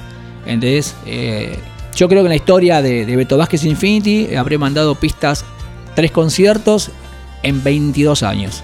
Y no me gustan las pistas. Sí, estamos tocando con clic, o sea, pero por una cuestión de tempo, porque la tecnología justamente te deja ayornarte a los tiempos que corren para sonar lo más profesional posible. Y el batero toca con el metrónomo, eso sí. No más que eso. ¿Cómo es esto que, que tengo entendido ya desde hace varios años? Se, se utiliza que ni siquiera hacen falta ni amplificadores ni, ni parlantes, ¿no? Que, que se enchufan no sé cómo en línea y tenés todos estos emuladores que decís, bueno, quiero un Marshall 74 con una Gibson SG 62, hace tiki tiki tiki. Sí, hay dos maneras de trabajar así. Una son los plugins directamente, llevarlo con una compu y pasarla por un equipo, lo cual no aconsejo nunca, porque si te corta la luz y el Windows, olvídate hasta que vuelve. Olvídate, no lo aconsejo. Los otros son los emuladores, bien dicho como decís vos, que hay de marcas muy prestigiosas como Fractal o que son muy profesionales, que es una especie de suerte de rack, ponele, ¿viste? Como si fuera un, hace una compactera, ponele. Que viene ya con los programas seteados y el músico puede inclusive personalizarlos. Entonces, eso el instrumentista lo pone al inalámbrico, el inalámbrico va al equipo ese, ese cabezal va a la consola y la consola lo que hace en la mesa te suben el volumen y lo ponen a. Pero es un poco frío. Yo soy de la guardia vieja. Yo quiero tener mis dos cajas de bajo con mi cabezal ampega atrás, valvular, y viste, a mí me gusta eso. De hecho, yo no pido monitoreo. Yo pongo mis dos cajas de bajo con mi cabezal, viste. ¿Se puede hacer lo otro? Sí, se puede. Pero, viste, son maneras de trabajar y de gustos. Yo soy de la vieja guardia. A mí dame, viste, el sonido que me doble la espalda en mi equipo, no en un monitor. Porque o laburás con INIER, sí, que lo hace la mayoría de la gente es profesional, lo cual yo no uso porque, porque a mí me gusta que mi monitor sea mi equipo, mi espalda. Pero no me parece mal que lo haga otro. De hecho, en, la banda, la cantante va a usar INIER y la tecladista usa INIER. No me molesta y está bien. Eh, de hecho, mejor por acoples y demás. Pero si me preguntas a mí personalmente, me gusta el sonido más natural, más crudo, si se quiere. Son maneras. Como to- todas esas cajas, todas esas paredes de Marshall que Malmsteen sigue, Claro, sigue pidiendo decorada. que están al pedo, ¿no? Claro, bueno, sí, que lo que hacía ponía todo eso y salía de un amplificador con un solo, no sé, un, un, un Shure 58, viste, directamente amplificado y a la lona. Va, pero vamos, no nos mientamos tampoco. No- Nos gustaba ver las paredes así. Sí, es una decoración heavy metal. ¿A él lo, lo conociste, lo trataste? No, y muestran, lo vi en vivo, lo vi en vivo, sí. Estuve cerca de él, arriba del escenario estuve, pero no, no, no llegué a tratarlo, no. No. Hace poco estuve escuchando, estoy, estoy reescuchando, bueno, nunca dejé de escuchar la música de los 80, ¿no? Pero hace poco estuve escuchando particularmente todo lo que se hizo entre los años 80 y 85, con, con la aparición de Malmsteen en ese momento que fue Y una revolución. sí, con Racing Force el tipo ya... Sí. O sea, cambió la cosa. Es como, voy a hacer una mala comparación, pero que lo vale, porque para mí lo vale. Es como cuando salió el primer disco que nadie conocía, el primer disco de Van Halen. Sí, sí, fue así. Listo. Es, es un antes y un después. Para mí es así. Cuando salió Van Halen y sale el primer disco de Van Halen y, la- y lo que usó la técnica de los tapping y todo lo que. No sé, no, no sé si lo inventó, pero qué maestros nos quedamos todos diciendo esto es otra cosa. El tipo en la viola era bueno. Mastin lo mismo. Sí, yo creo que, que fue así. Digo, uno puede identificar entre los cientos, miles de guitarristas geniales que, que ha habido, hay, puede, puede identificar, ¿no? Eh, Eddie Van Halen, Malmsteen, después Steve Vai y, y Joe Sí, Satriani. sí, sí, sí, Steel Pero Play. Malmsteen fue, fue Y clave. sí, sí, lo que vos decís está muy claro. eh, este, eh, marcó una época donde yo creo, yo creo que cuando lo escuchás la primera vez y ves lo que el tipo hace y se te cae la mandíbula, decís, este, este- este- no es acá, este, es este mundo este tipo, ¿viste? Sí, sí, ese hay que... eh, Te puede gustar o no el estilo, porque a mí particularmente, te soy honesto, yo más de un disco y muy más no te escucho, o sea, no es lo que me agrada y me termina cansando un poco la repetición de los solos y todo, pero cómo no reconocerlo, no tenés que ser un sordo. Bueno, me acordé, ¿no? Otro, otro fenómeno que, que se desprende del power metal estilo Stratovarius, que es Dragon Force. Uh, la velocidad de ese ¿no? tipo. La velocidad de esos pibes tocando. Tenés que atarle los dedos. O sea, hacen Herman. Lee y el otro que no me acuerdo cómo se son llamaba. Dos, dos animales son, o sea, son dos animales, o sea, Dragon Force tiene una velocidad que no. Pero aparte del gusto y la velocidad y la, la calidez, la calidez que tiene es este, sí, está bien el ejemplo. Pero siempre va a estar primero el Mastino porque fue lo primero que, que salió en ese estilo de velocidad y gusto. ¿no? O sea, bueno, Mastin también tiene mucho de clásico, ¿no? Obviamente está clásico, está muy claro lo- la, la influencia del tipo. Sí, lo de Dragon Force tenía un pie muy, muy fuerte en el tema videojuegos, ¿no? Y en, Sí. en emular ese tipo de, de- de sonidos. Sí, sí, también. sí, sí. Sí, sí, sí. El tipo, este, los, viol- los violeros, los dos, porque los dos son buenos. Sí, no me acuerdo el nombre del otro. No, no, yo tampoco, la verdad. Lo que pasa es que el otro, como es este, digamos, asiático, te queda más eh, grabado. Pero no, no, le, que no le queda atrás el otro, ¿eh? Ojo que hay bandas japonesas que no se conocen, que son unos Sí, animalitos, sí. ¿eh? Ojo, ¿eh? Beto, me, me gustaría escuchar, antes de, de escuchar una canción que me pediste mientras estábamos charlando, que es una canción en la que está Tito García de Letal de invitado, me gustaría que escuchemos una de Nepal también, ¿no? Sí. Que, que hablamos de, de Nepal y es una banda, es una banda importante para la historia de la música pesada argentina. Y después hacemos un cierre y escuchamos la canción que, que vos querías escuchar. De, de Nepal, ¿qué, ¿qué te parece que escuchemos? Uh, bueno, la verdad que las épocas de Nepal, los- cada disco tiene una magia diferente. Eh, tenés que. Se puede elegir cualquier tema. Si está en Spotify puedes elegir cualquier tema. Eso es verdad, me había olvidado ese Este, pequeño gran detalle. Digo, yo siento que Raza de Traidores es el, el que quedó como el clásico más importante La gente Nepal, ¿no? ama ese disco. O sea, la gente que le gusta el metal nacional lo tiene como emblemático. Elegiste uno, poner uno de raza de traidores, está bueno. Poner mismo raza de traidores o falsos profetas, cualquiera. O sea, el que te guste, no hay ningún problema. Dale, escuchamos una de, de Nepal con Beto, Beto Vázquez, invitado esta vez en Al Demonio con el Diablo, y después hacemos un, un cierre, ¿sí? Va Raza de Traidores. Vamos. Dale.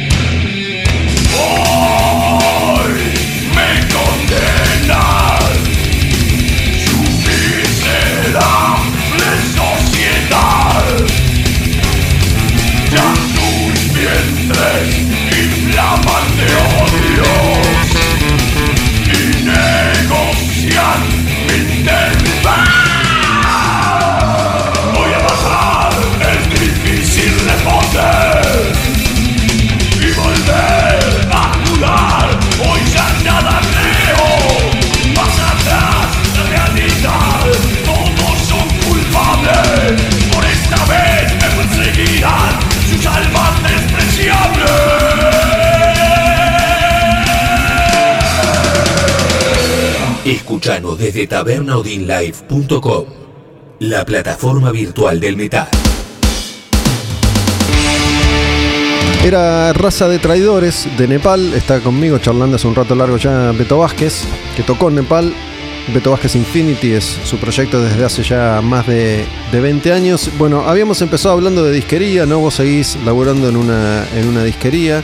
¿Cómo es la vida? Es una vida sacrificada, ¿no? Tenés que abrir todos los días, lunes a lunes, o cerrás algún día. No, el domingo no. Domingo el domingo no. y de hecho los sábados estoy un rato nada más y ensayo con la banda. Eh, por suerte tengo ¿Sigue, ¿Sigue existiendo eso que durante tanto tiempo existió? Digo, el, el, disquero era un referente obligado de muchos clientes que o te pedían algo o confían en tu criterio, ¿no? Yo a la disquería que más años fui fue a Jack Flash. Sí. Que queda también sobre Cabildo, creo que existe todavía, eh, no sé. Sí, está, está, creo que está, sí. Pero yo en todos los 90 fui a, a, Jack Flash y me terminé siendo amigo de Diego. Que sí, es, Diego, sí, lo que conozco. Es el dueño. Sí, sí, lo conozco. Bueno, entonces uno establecía un vínculo Sí. con, con el disquero, ¿no? Sí. Sigue estando ese vínculo con la gente, si preguntas, sí. Está Capaz bueno. que iba y me quedaba cuatro horas Sí, sí, boludeando. A mí me pasa también, a mí me pasa también a veces. Pero bueno, está. A ver, es sacrificado donde depende como lo mire. Yo la verdad estoy contento porque trabajo con lo que me gusta y de lo que me gusta. Entonces es como que no lo veo tan así. Y más de uno me dice, este, el sueño de mi vida es poner esto. O más de uno me pregunta, che, este, ¿qué tengo que hacer para poner una disquería? Y le digo, olvídate, poner una panchería, porque te vas a cagar de hambre, ¿entendés? O sea, no son épocas de poner esto, ¿entendés? O sea, eso se lo dejo en claro a todo el mundo. Y a todo el mundo le digo yo porque hace más de 20 años que estoy. Hoy no se puede hacer esto, ¿entendés? O sea, por eso lo valoro. Y yo creo que mucha gente lo valora para que no se pierda. Porque están desapareciendo, y desaparecieron muchos en esta década pasada de, de- de- de este rubro. Y como te decía antes, Está bien nosotros- que hoy uno puede comprar todo Sí, por internet lo puedes online, comprar también. por Mercado Libre. Pero por la roquería está, ¿sabes qué? Pero vos vas al- a la roquería y vos tenés, eh, en, en la mía mínimamente, o sea, tenés discos de todos los estilos, o sea, tenés este algunos vinilos, tenés este mucha indumentaria, ropa metal de todas las bandas que te imagines. ¿Vendes ropa también? Sí, o sea, remeras es lo que más vendo. Es lo que sea, más se vende. Es que no hay roquerías que tengan mucha variedad de remeras. Y yo tengo de la banda más pesada hasta Guns N' Roses, ¿entendés? O sea, pero estamos hablando de, o sea, de, de bandas. ¿Y quién, Pesadas, quién cómo, cómo te provees de, de material hoy en día? Bueno, las remeras, o sea, con diferentes fábricas, obviamente. Tra- trato de trabajar con las fábricas directo para tener un precio más o menos accesible y, y- y- y tener variedad sobre todo. Variedad. Sí, pero con materiales importados. O sea, no son precisamente berretas. O sea, son, son remeras de buena calidad. Que no, que no, no las vas y se achican, ¿entendés? O sea, ni se te rompe el estampado. Me fijo mucho en eso. Así que yo trato de darte algo que te sirve, que vuelvas. Mi, mi, mi, la, la piolada es que vuelvas, ¿entendés? O sea, o sea bien Los- atendido y... Los discos, digo, antes como, como antes existió NEMS, existían muchos sellos que editaban mucho material. No sé, Icarus es un sello que sobrevive Sí, también está. y que, que edita Sí, material. yo tengo material de Icarus, sí, claro que sí. Sí, por suerte. Y si, si no, tenés, eh, como siempre, es un proveedor que Sí. trae material. Sí, o son o bagalleros que traen cosas de afuera, ¿viste cómo es esto? Porque tenés que rebuscártela por todos lados. Y algo que pasaba entonces, no sé ahora, es que por ahí determinada disquería se caracterizaba porque iba más gente a comprar black metal o iba más gente a comprar, no sé, yo cuando iba a Jack Flash fui atravesando distintas etapas en, en los primeros 90, capaz que en ese momento además dependía de quién era el proveedor, vos podías llegar a tener el, el disco nuevo unos días antes que el resto. Casi Sí. siempre estaba primero en el parque, ¿no? Y después se, se repartía en las disquerías. Pero yo he visto como gente estaba esperando que llegue el nuevo de Paradise Lost o el nuevo de Biohazard. Sí. Y se vendían todos en el momento. Sí, eh, ahora cuesta mucho eso. Yo, e- esas grandes esperas desaparecieron mucho, te digo. Sí, por ejemplo, te puedo dar un ejemplo, te cito un ejemplo de hace muy poco, cuando sacó Iron Maiden el último, por ejemplo, hubo una pequeña demanda de, de- viste, pero duró poco, digamos, no es como antes. Y después, así, de, de discos esperados, esperados, esperados, no, no recuerdo, hace muchos años que no hay esa, esa- ese que vas a abrirle el local y la gente te está esperando porque sabe que salió ese día. Me ha pasado. En épocas de los, justamente, de los 90, 2000, me nombraste una banda hoy que sí me pasó y nunca me voy a olvidar. Vos nombraste a Rhapsody y, después del primer disco que fue un fenómeno para acá, eh, cuando sacó el segundo, eh, eh, el día que fue, se anunció que lo iba a tener, yo llegué y ya había como 15 20 personas esperando. Nunca me pasó eso, o sea, pasó pocas veces eso, realmente. Una lástima, ¿no? Obviamente, pero bueno. Y bueno, se supone que dentro del ambiente del coleccionismo que existe en el metal están, por ejemplo, los que compran black metal que son eh, especialmente dedicados. Sí, tengo bo- bocha de black ¿No? metal, tengo. Sí, sí. Sí, bocha de gente que viene a buscar black metal, sí. O sea, desde, por decirte, desde Viking Black, poner, no sé, Bathory, Bursun, este, eh, Darkthrone, qué sé yo, hay un montón de Los bandas. clásicos. Sí, sí, se vende siempre. Bathory es una, una abonada a la casa. Mira, lo que más. Ahora, una curiosidad es que la música pasa, eh, cambia, muta, este, y los estilos, bla, bla, bla, bla. Pero, ¿sabes? Adivina y hace un poco de memoria. La banda que actualmente nunca dejó de vender. Hay una banda en el metal que nunca dejó de vender. Y no es Iron Maiden. Venom. Black Sabbath. Ah, Sabbath. Black bueno, sí, Sabbath. Sabbath, Sabbath tiene como una especie de... de- de- se revisita cada cuatro años. Olvídate. Black Sabbath eh, es un abonado en la disquería nuestra, Dio y derivados de Black Sabbath. Eh, Dio y Black Sabbath es- es- son clásicos. Para la gente son clásicos y la gente viene, viene a buscar siempre discos de Black Sabbath. Es decir, yo lo trato de traer todos los que pueda, no los clásicos. ¿no? Yo el otro día me puse a escuchar y a, y a recordar como en, en esta disquería que mencioné, que era Killer Trip, que duró dos, tres años nada más, pero bueno, dejó, dejó una marca. Me acuerdo cuando fui ahí y descubría, en la época en la que, esto, esto no lo mencionamos, lo he dicho otras veces, vos grababas en cassette, ¿no? O llevabas tu cassette o ellos te daban un cassette de mierda y lo encargabas y lo ibas a buscar un par de días más tarde. Porque los discos importados no los vendían en esa época. No, La los- mayoría los grababan. Exacto, los, los usaban de master. Te, te vendían por ahí los que eran de Brasil o los que eran más chotos. Pero las ediciones que eran muy difíciles de conseguir se, se grababan, no se vendían. Y bueno, me puse a escuchar Merciful Fate y me puse a escuchar Venom. Y mm, toda mi vida quise tener black metal. Y nunca tuve black metal de, de Venom en vinilo, ¿no? En, ah, en CD vinilo, después sí. Ah, en vinilo, claro. Pero bueno, en esa época yo quería tener black metal. Cuando descubrí Venom me había vuelto loco Sí, con sí, Venom. Y. es más, bueno, lo, lo consigo en vinilo y me lo compro para mí. te, Sí, lo, sí. te- te lo aseguro. Es un clásico. Pero me acuerdo de eso, qué sé yo, lo podría haber comprado después en su momento, pero bueno, ya, ya no me interesó. Pero bueno, en esa época era el disco que, que yo quería tener. No, no, no sé vos como, como fan del metal cómo lo fuiste viviendo, pero yo cuando, cuando escucho Metallica, y en ese momento uno descubría bandas todos los días, todas las semanas aparecía algo nuevo, y yo quería Metallica, y después Slayer, y después Venom, cuanto más heavy, más extremo, mejor. Es cuando todas esas bandas surgen y, y- y aparecen más allá de los, de los clásicos. Y bueno, yo quería eso, Exciter, todas las bandas que, que eran del metal extremo de, de- de esos primeros 80. Es que fue una época que marcó también otro estilo musical, ¿viste? O la explosión del trash también con las Sí. bandas que nombraste. Eso fue otra época muy vivida por nosotros. O sea, nosotros tuvimos la suerte de ca- casi ver nacer todo. Todo, todo. Entonces, es- eso es, eh, dentro de lo que uno vive es un privilegio, porque los chicos de ahora no. Yo tenía pibes más jovencitos que me decían, por ejemplo, a mí, por ejemplo, había clientes que tengo que aman el hard rock, ponele, que también vendo. Ujú. Ok, y me decían, ¿cómo te envidio, loco, que vos viviste la época del 80 donde estaba la explosión de, de todo y viviste la época que- de lo que a mí me gusta? hasta te reconocen eso, ¿me entendés? O sea, Sí, sí. y sí, yo lo viví, viví toda la época del metal de cero y eso es hermoso, porque es un recuerdo que, que te marca, que, que te queda experiencia que viviste, no cualquiera. Bueno, me acuerdo la, la primera vez que vi Kill Em All con la contratapa y los, los granos.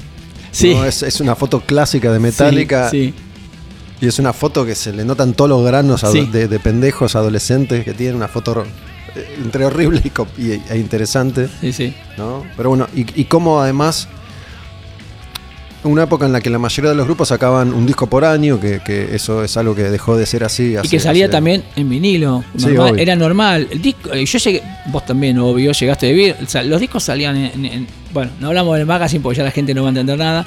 pero Eso no lo vi, pero yo empecé comprando cassettes. yo llegué a verlo. No lo viví, pero llegué a verlo y llegué a manipular alguno, ¿entendés? Pero no lo llegué a no fui a comprar un- nunca un magazine de.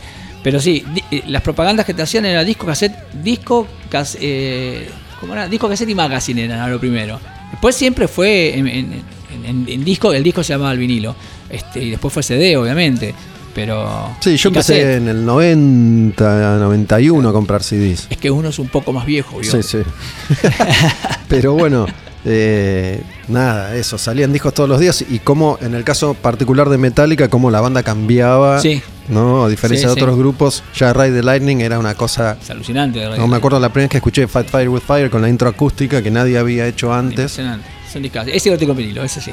Y bueno, era eso, el, el descubrimiento Sí. constante y, y permanente. Sea, había bandas, o sea, yo había bandas que no, no, no conocía y obviamente por medio, como vos decías, del parque aprendía a, a comprar otras cosas, a veces de curiosidad, porque se podían comprar y si no te gustaba la canjeabas después. Estaba buenísimo eso en esa época, ¿no? Hoy, olvídate, en ese quilombito de canjes, porque hay una banda que para mí en un disco especial que me rompió la cabeza, que era Sacred Rage. A mí me Sí. encanta Sacred Rage, ¿entendés? O sea, y descubro Sacred Rage como, wow, y esto no lo conocía. Y por ejemplo, por darte un ejemplo, ¿no? ¿Qué disco, te acordás? Sí, American Way, soy, American fana- Way. soy fanático de American Way. Bueno, Fanático. American Way fue uno de los primeros CDs que yo tuve, que mi, mi viejo había, había viajado y le hice una lista de 7000 títulos y me trajo...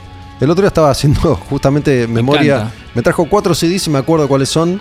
Uno era American Way de Sacred Reich, otro era Spiritual Healing de Ah, Death, de, eh, ah, Healing, sí, el azul. el del azul de Sí, Death, alucinante. variado. Sí, sí. Passion and Warfare de Steve Vai, que había salido, y Cherry Pie de Warren. Mirá, que, que, que, que ensalada. Sí. Buenísimo. Este, pero bueno, y otra cosa, eh, el, el lugar común dice que el público envejece, el público que va a comprar discos, ¿envejece o, o se renueva? No, yo te diría que permanece y se renueva, al contrario. O- por- eh, vuelvo a repetir, o sea, Los te- tipos de 50 no van más, Sí, van. o van. Sí, van. Sí, van, e inclusive, eh, y, y- si querés anécdotas graciosas de- de- de- del local, a veces van y van vestidos, ponele, ¿no? Eh, más formalmente o con, oficina. o con pelo claro, con pelo corto. Y O pelado. después- no, sí, y después hablamos y, y- y en un tiro salta el loco y te va a decir, este, no, porque yo antes tenía el pelo largo, qué sé yo, le digo, pará, le digo, no me expliqué nada a mí, yo vengo de la camada de- de- de del principio, le digo, el metal se lleva adentro, no se lleva en el pelo, loco, ¿entendés? O sea, cuando le hablas así, o sea, el tipo empieza a entender como, no, no, no se justifica con la imagen, se se justifica con lo que uno siente adentro el metal, ¿entendés? O sea, porque tipos que vienen trajeados te llevan cosas del ayer. Yo tengo un cliente en especial que esto es muy gracioso lo que te voy a contar. Un día, cerrando casi la noche, veo un tipo con una maleta, escuchá porque es gracioso, trajeado, anteojos, pelo blanco, corto, prolijo, mirando la vidriera. Entonces, por ahí se levantaba los anteojos y miraba los precios y miraba los títulos, ¿viste? Yo, "Ay, ¿viste? ¿Este qué, qué ra-?" Bueno, y miró todo, ¿viste? Las dos. Y cuando entra yo digo, uy, este, este, este es un Vende merca. no, no, yo pensé, este me, la- me lo manda la FIB, Este quién es, viste, o sea, este, este es un inspector, dije, viste, pues todo trajeado te estoy hablando. Entonces agarra y me pregunta, el tipo dice, dice, te voy a hacer una pregunta, sí, dígame, cómo no.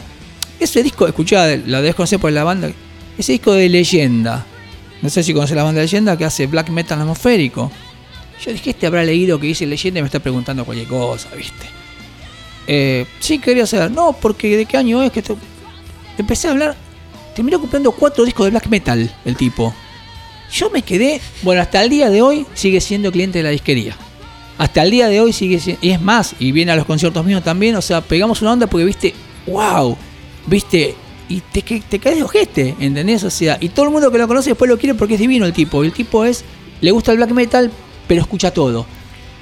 Sí, hay, hay una serie de, mm, lugares comunes, ¿no? Creo que es. eh, Pará, te voy a hacer la, la- la contrapartida. Un día estábamos con varios amigos en la disquería y entra un pendejo que tendría, qué sé yo, 8 años, con una vocecita de nene, ¿viste? Y, ya había venido varias veces y el pibito conocía de metal.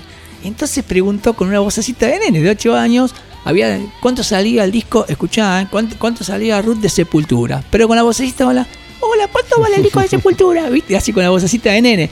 Y se cagaron todos de la risa. Y ahí los frené a todos y digo, no, no, ch, ch, momentito, muchachos. No, no, no, no.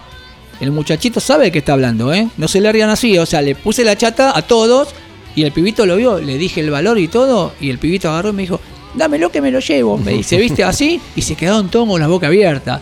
No hay ni joven ni enveje- envejecidos. Hay música, loco. Sí. ¿Entendés? No, iba a decir, creo que es eh, Headbangers Journey, una, una de las primeras películas de, de estos pibes que después hicieron los documentales, de Rush, de Maiden y de un montón de artistas. Creo que ahí es donde dice Once a Metalhead, always a Metalhead. ¿no? Es, es, es uno de los lugares comunes del metal, pero bueno, el otro día leí algo que dijo Cetro Sousa, el, el cantante de Exodus, que dice, en el metal no, no existe alguien que dice, no, yo en el 92 escuchaba Slayer. El que escucha Slayer, escucha Slayer toda su vida. escuchando, obvio. Sí. Obvio. Mirá, yo eh, sí tengo amigos. Bueno, sí, mirá, lo que decís está bueno. Yo cuando era mucho más jovencito, estamos hablando de, no sé, 16. Mirá lo que te digo, ¿no? Eh, tenía un amigo que le gustaba el tango, ¿viste? Eh, y laburaba conmigo en, en una, en, otro lugar, bueno, X, no importa. Y, y a mí me gustaba en esa época, 16 tenía, me gustaba Kiss. Y yo le cantaba temas de Kiss y me decía, bueno, pero esto vas a ver que en unos años te vas a olvidar. Voy a cumplir 60 años y tengo todos los vinilos de Kiss. Sí. Y De los, hecho, sigo, y antes- los sigo escuchando. a ver Hoy, si me entendés. antes de, de venir para acá, escuché Lick It Up, Animalize y Asylum. Bueno, bueno, ¿entendés? O sea, es que, eh, ¿sabes qué? Había un viejo, no sé si lo llegaste a conocer, eh, un eslogan de una publicidad que decía, y eso te queda grabado, eh, decía bien claro, eres joven, la música está dentro tuyo. Punto. No, no me acuerdo, pero bueno. Es sí, así, obviamente. yo no me puedo olvidar. No me puedo olvidar de ese eslogan. Bueno, yo soy mayor que vos, por eso te digo, había un eslogan de una publicidad que decía, eres joven, la música está dentro tuyo. Te dice todo eso. Beto, muchas gracias sí, por el tiempo, por la charla, por los recuerdos, No, por favor. por las novedades. Gracias a vos por la invitación, al operador, buena onda. Este, Chino. Chino, gracias. Ese Hunger for Destruction es la canción en la que Hunger for canta Tito. Sí, es de- del último disco. eh, la vamos a, ahora viene la presentación el, el 12 de, de marzo en el teatrito. Eh, vamos a tocar solos en el teatrito. eh, va a ser presentación oficial. Vienen músicos invitados. Se van a tocar más temas también. Y bueno, eh, uno dentro de los músicos confirmados está Tito García de Letal, el gran cantante argentino legendario, que canta esta canción. Es que. Y, encajaba tan lindo para, para ser un tipo trash hacia lo, a lo, a lo, al 80, si se quiere, ¿no? Y a Tito le encantó y lo grabó en mi home studio, valga la redundancia que hablábamos recién. Y la verdad fue un placer tenerlo. Y como persona, Tito es muy querible, que lo conoce sabe de qué hablo. Y lo respeto y lo quiero mucho como amigo. Gracias. Beto, Beto Vázquez, en Al Demonio con el Diablo, una de las canciones de Mental Asylum, el disco nuevo, se llama, con Tito García, se llama Hunger for Destruction.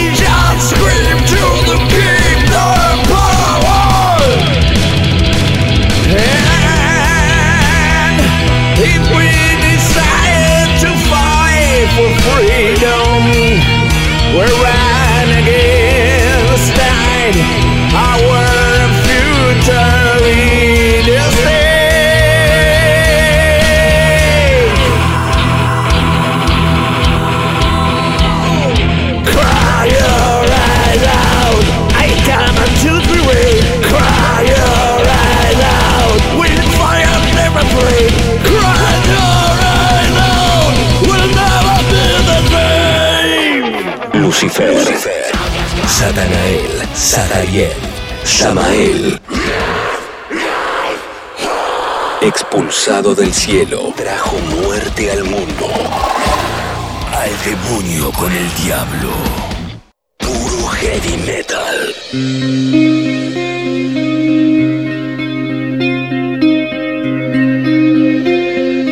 Seguimos en Al Demonio con el Diablo y estamos ya en las últimas canciones del año 1992. Este espacio se fue transformando cada vez más en un compendio histórico de la música conocida como heavy metal. Confieso que cada vez que vengo a Tabernadín acá en Palermo, Honduras y Tames, a grabar con el chino un episodio nuevo de este podcast, Al Demonio con el Diablo, pienso en, hay que pasar más música, voy a hablar menos. Y nunca me sale. Me cuelgo, me gusta, converso,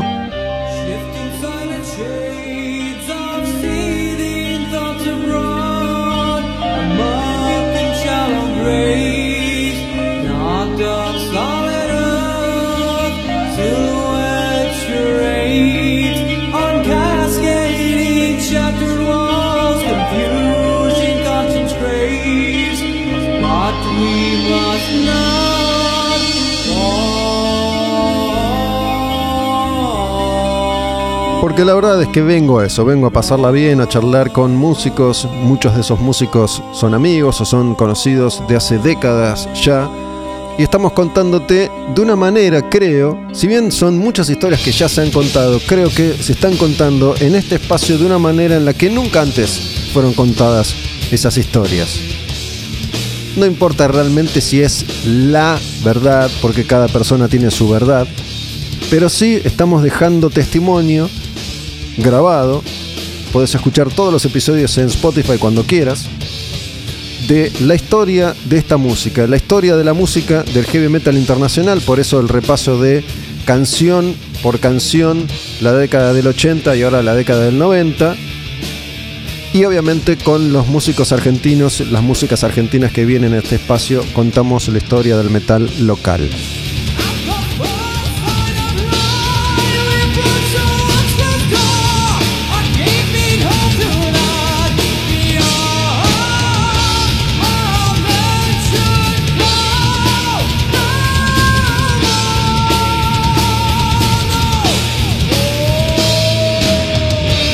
Año 1992 se edita Beyond the Crimson Horizon, segundo disco de Solitude Eternas.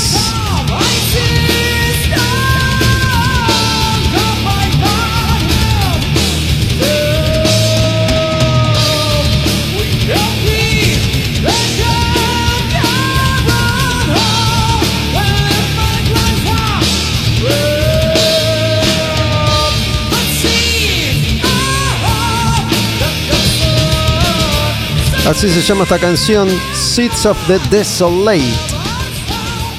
La voz de John Pérez, que después cantó en Candlemas, esta data que suelo compartirles para que sepan mínimamente de qué se trata cada una de estas bandas, cada uno de estos artistas, que no son tan conocidos por la mayoría. Vamos con una canción más de este disco de Solitude Eternos. Esta se llama Black Castle, Castillo Negro, Beyond the Crimson Horizon.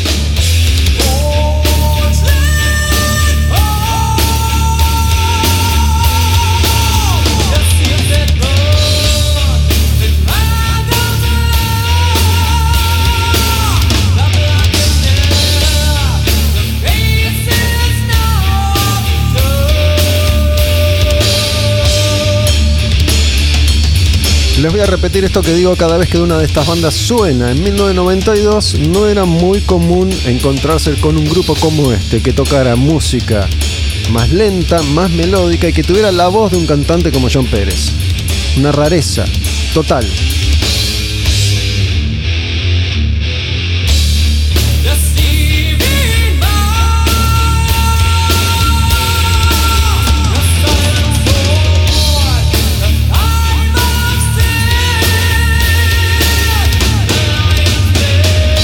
Así como con Beto Vázquez estuvimos hablando mucho de cómo funcionaba la música, el negocio de la música en los 90, cómo existían sellos como NEMS en ese caso, que durante muchos años editaron tanto material en el país.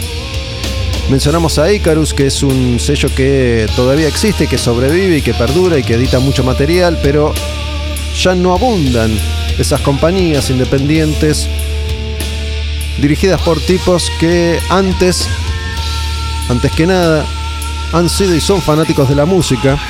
Y menciono esto porque este disco de Solitude Eternus, los primeros, los editaba el sello Roadrunner. Hace 30, 40 años atrás, 20 años atrás, Roadrunner era una de las compañías independientes más importantes del mundo. Si hablamos de heavy metal, piensen que es una compañía que llegó a tener a Nickelback, a Slipknot, a Sepultura, a montones de bandas que vendieron trillones de discos. Roadrunner en los 90, 2000 empieza a crecer teniendo artistas muy, muy, muy, muy vendedores. Después el sello se vende a una compañía multinacional. Y como marca dejó de existir.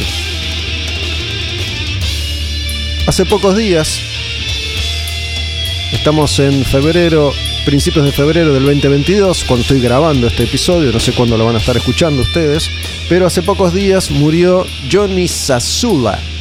Johnny Sazula fue junto a su mujer Marsha fundador del sello Megaforce en los Estados Unidos. Ellos armaron el sello para editar Kill Em de Metallica. Estamos hablando de 1981-1982. Tenían una disquería y vendían discos en ferias. Ahí conocieron a estos pibitos, a Lars Ulrich, que tenía un cassette, un demo de Metallica. Y esta gente, este matrimonio, se enamoró de Metallica y dijo: Si nadie les quiere editar el disco, armamos un sello y lo editamos nosotros. Y así nace Megaforce. Por ahí después pasó Testament, pasó Overkill, Anthrax, montones de bandas. Era un sello de la costa este, de la costa de Nueva York. Que después estaba Metal Blade, que arranca más o menos para la misma época y editaba, por ejemplo, a Slayer. Y era un sello de la costa oeste, de la costa californiana, con eh, Brian Slagle, que sigue estando al frente de Metal Blade al día de hoy. Pero bueno, son sellos que han pasado la historia, sellos que han tenido un lugar importantísimo en el desarrollo de la música y del metal en particular, y que dieron a conocer a montones de artistas con los que se comprometieron, artistas de los que eran amigos, de los que eran fans, y editaron sus primeros discos.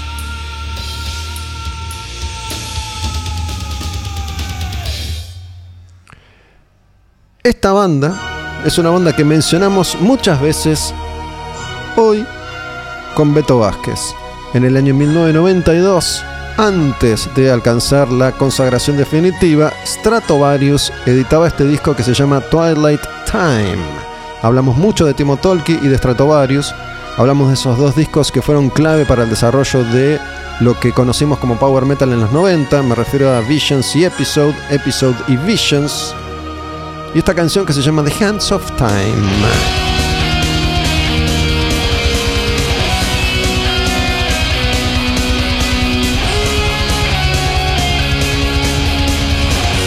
Y poco a poco Strato se iba convirtiendo en ese Strato que nos enamoró con esas canciones a toda velocidad, con mucha melodía, mucha precisión, mucho arreglo de guitarra y teclado.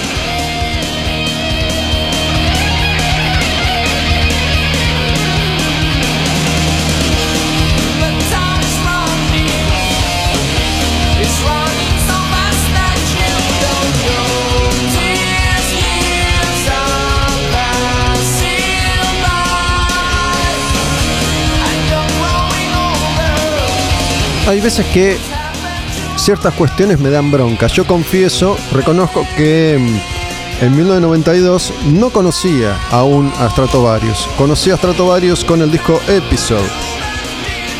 Porque lo editó NEMS. Ahí es donde todos, en eh, la mayoría de los casos, tomamos contacto con ese sonido que ya existía y se llamaba heavy metal. The Hands of Time es el nombre de esta canción. Estamos recorriendo las últimas del año 1992. Todavía Strato no había logrado ese sonido definitivo.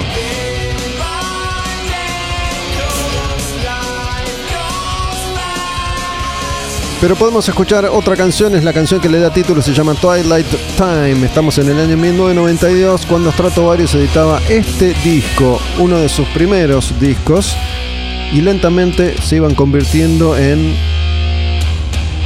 una leyenda del metal de Finlandia, que no era un país todavía reconocido por las bandas de metal. Ya habíamos conocido, por ejemplo, a Hanoi Rocks, que fue el primer grupo de rock conocido en Finlandia. Pero después aparecían todas las bandas de power y de metal extremo. Strato, Amorphis, Nightwish, Sonata. Esta se llama Twilight Time. Stratovarius en el demonio con el diablo.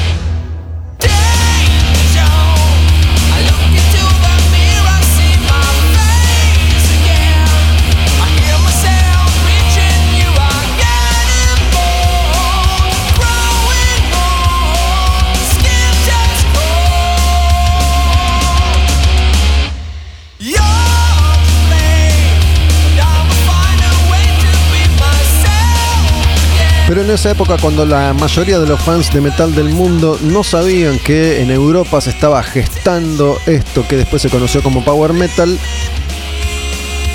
el mundo del rock pesado, el mundo del metal estaba viviendo una renovación. Por otro lado existían todos estos grupos que eran el nuevo metal, que eran algo distinto, algo diferente, que combinaban una serie de estilos y de sonidos para tratar de darle forma a algo distinto, revolucionario. Y aparecían todas estas bandas, no más allá de Sepultura o de Pantera, todavía no había aparecido Fear Factory con The Manufacturer, aunque sí habían editado Soul of a New Machine, que repasamos oportunamente hace algunos episodios atrás. Pero estaban todas estas bandas que, como Corrosion of Conformity, por ejemplo, habían arrancado en el hardcore punk y lentamente se fueron convirtiendo en otra cosa. Me refiero a una banda como esta que se llama Suicidal Tendencies, que en el 92 edita The Art of Rebellion. El grupo ya es completamente distinto a eso que había sido en sus inicios, cuando venían del hardcore, del punk, del skate, de la bandana y de las pandillas. Suicidal había editado Lights Camera Revolution y ahora este.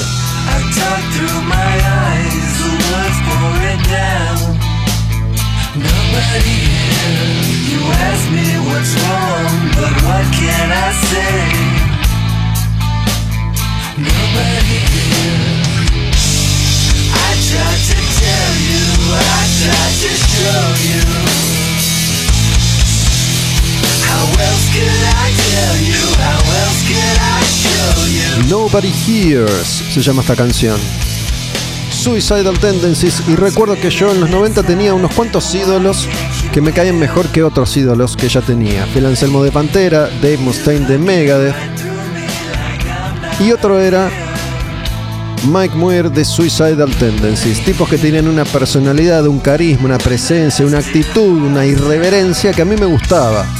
Tipos que tenían un discurso, que eran agresivos, que eran claros, que eran concisos, que se la jugaban.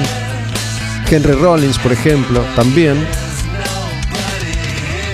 Y Suicidal, banda en la que tocaba Roberto Trujillo, Robert Trujillo, en Metallica hace ya mucho tiempo, tocó con Ozzy también, que fue uno de los que revoluciona un poco el sonido del bajo en estos primeros años, junto con otros tipos como Flea o Les Claypool de Primus. Suicidal era una de esas bandas que en los 90 estaba cambiando un poco la historia junto con todos los otros grupos que ya mencioné y puedo agregarte un White Zombie, un Helmet, un Prong, bandas que fueron clave por ejemplo para la formación acá en Argentina de Animal.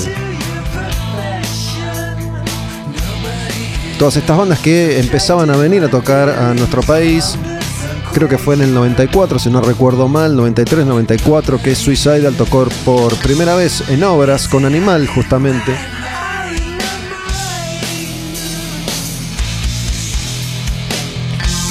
Y The Art of Rebellion es un poco el cierre de la etapa más comercialmente exitosa de Suicidal.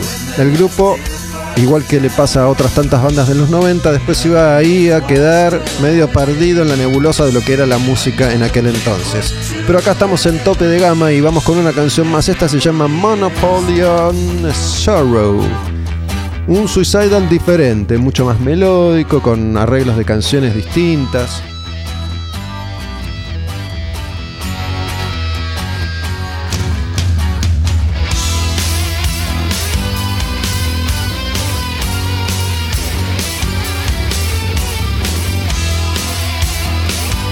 The Art of Rebellion, el arte de la rebelión, Suicidal Tendencies.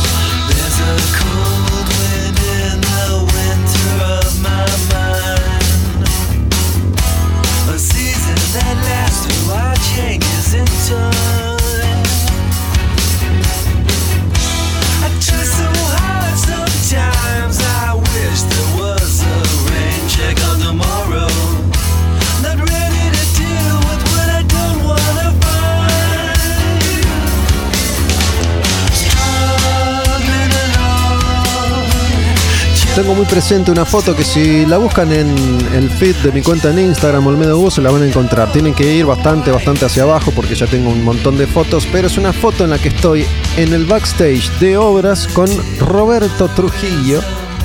En ese entonces, en Suicidal Tendencies, después de que hicimos una nota para la revista Madhouse, revista en la que yo trabajaba entonces. Estoy con una remera justamente de animal, una remera que tenía en esa época que me había regalado la banda, que era una remera azul con ese logo de animal imposible de describir que había diseñado corbata.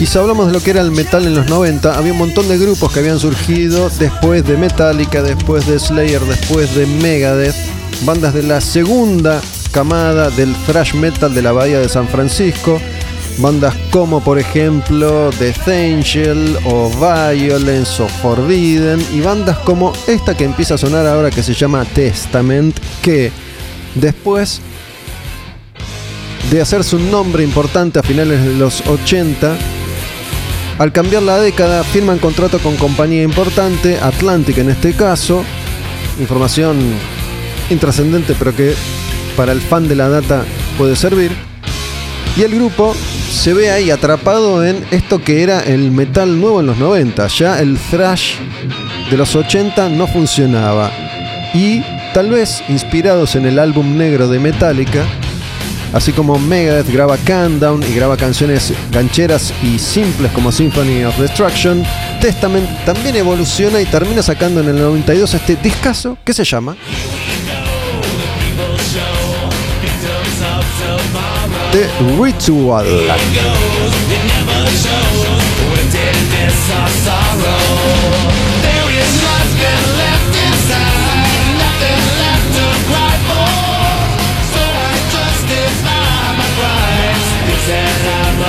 Es un discazo, me encanta, me gustó siempre desde un primer momento, pero bueno, como siempre les cuento, en esta época un montón de bandas, entre comillas, pierden el rumbo, sienten que tienen que cambiar, que tienen que evolucionar, que el metal clásico no va, que el thrash no va, que hay que encontrar un sonido acorde a eso que pasaba en los 90. Metallica cambia, Megadeth cambia, Creator cambia, Anthrax cambia, Testament cambia, pero la gente les da la espalda. Este disco no funciona. Exodus cambia. A Metallica le salió genial, pero a otras bandas no le salió tan bien la jugada. Y Testament empezaba acá a trastabillar, a perder el rumbo, a quedarse cada vez más atrás en esa loca carrera por el éxito. Empezaban a irse integrantes, Alex Skolnick, el guitarrista virtuoso, el nombre importante en la musicalidad de Testament, se iba a ir después de este disco y la banda iba a sobrevivir volviendo sobre esos pasos y regresando, incluso yendo todavía más allá, buscando un sonido que se acercaba por momentos al death metal, con discos como Demonic, The Gathering, por ejemplo. Pero este es un discazo. Si no lo conocen, prestenle atención, escúchenlo completo. Yo elegí las canciones más conocidas y las que a mí más me gustan. Esta se llama Electric Crown. Vamos a escuchar otra que es esta y se llama So Many Lies. El grupo venía de Souls of Black, que ya era un disco más rifero, menos intrincado que Practice What You Preach. Acá los riffs son así, son más simples, son más lentos, son a medio tiempo, con mucha melodía.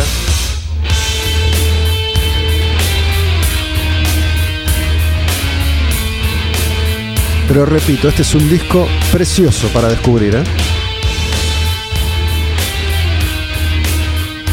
Chuck Billy empieza a cantar un poco más, a usar su voz más melódica.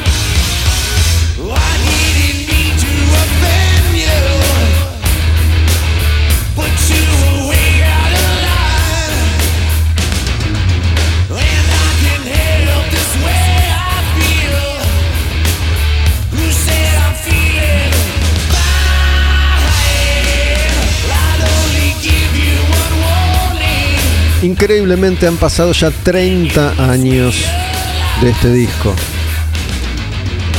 Cuando pienso en el 92, pienso en aquellos primeros meses en la revista Madhouse, cuando este camino para mí recién, recién comenzaba.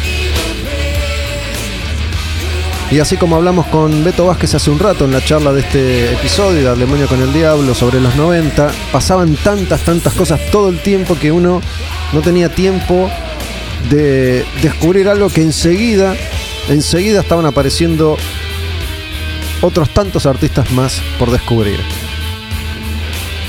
Y este disco tiene una canción bastante especial, que es una balada, que es esta, que es la última que vamos a escuchar de The Ritual y se llama Return to Serenity.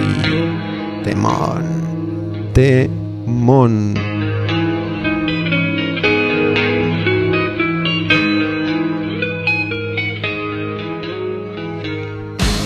A Metallica podía funcionarle perfectamente The Unforgiven o Nothing Else Matters, pero a Testament esto no le iba a resultar de la misma manera. Pero ¿qué nos importa si lo que interesa acá es disfrutar de la música de las canciones y de los discos y de los artistas y de la melodía de este tipo que componía canciones de esta forma?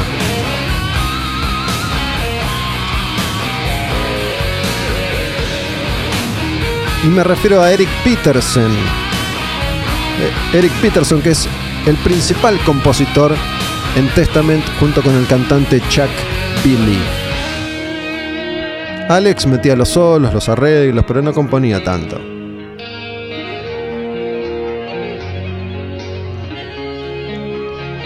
Return to Serenity.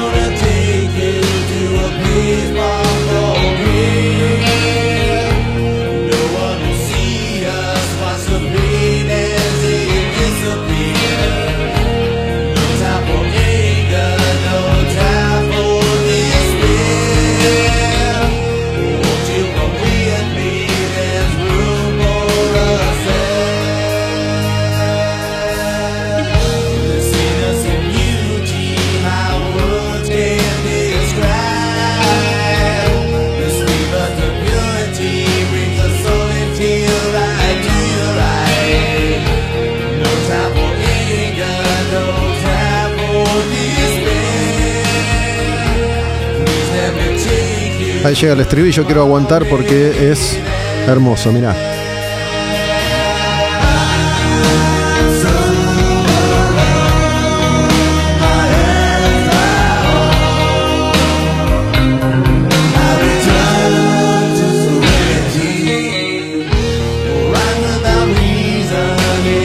Y les cuento un dato de color antes de pasar a la siguiente banda. En el 92, año en el que yo hago ese primer viaje al que hice referencia varias veces, voy a Estados Unidos y trato de ver la mayor cantidad de bandas en vivo que pueda.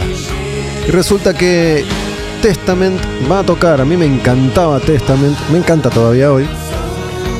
Va a tocar, yo estaba parando en Los Ángeles en ese momento y Testament tocaba en un lugar cercano, en California, que se llama Ventura. Ahí vi a Motorhead, en ese mismo bar que no me acuerdo cómo se llamaba. Entonces yo voy encantado de poder ver en vivo por primera vez en mi vida a Testament. Y justo, justo ese show fue el show en el que el baterista de la banda, Louis Clemente, decide irse de Testament. Entonces los tipos que ya estaban ahí salen y dicen, bueno, nos está pasando esto. Se nos fue el baterista. ¿Alguien del público sabe tocar la batería? Y se suben dos o tres pibes, tocan como pueden, dos o tres temas y dicen, chicos, perdónennos, pero bueno, no podemos hacer el show de esta manera, vamos a reprogramar. Muchas gracias, hasta siempre. Obviamente, si ese show se reprogramó no, no tengo idea porque yo no iba a estar igual para esa reprogramación. Pero bueno, me quedó esa historia, ese, esa anécdota de color. Hace un ratito escuchábamos Stratovarius, banda que mencionamos varias veces en la charla con Beto Vázquez. Vamos a escuchar ahora a Tiamat, que es esta banda y que también mencionamos hace un rato en la charla, en la conversación con Beto Vázquez. Y Tiamat ya empezaba con este disco que sale en el 92 y se llama Clouds a dar un volantazo de 180 grados casi. El grupo sueco, que venía del metal extremo, de un black primitivo, experimentaba cada vez más con este tipo de ambientes, con este tipo de sonidos.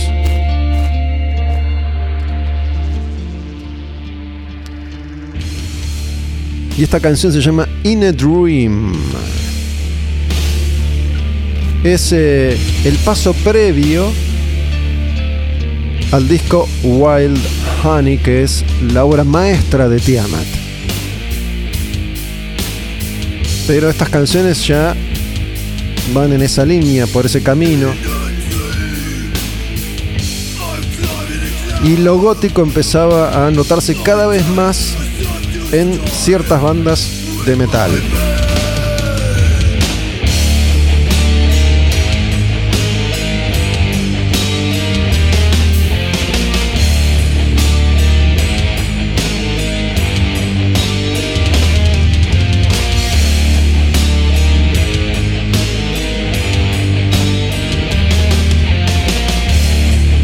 En un par de años la historia iba a cambiar por completo y un montón de grupos se sumergían de lleno en este estilo.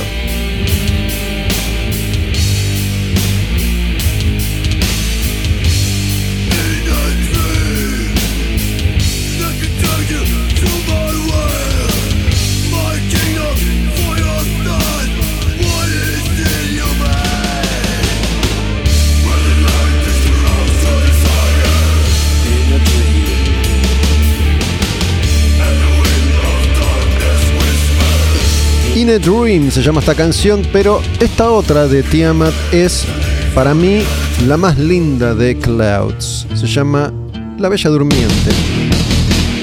The Sleeping Beauty.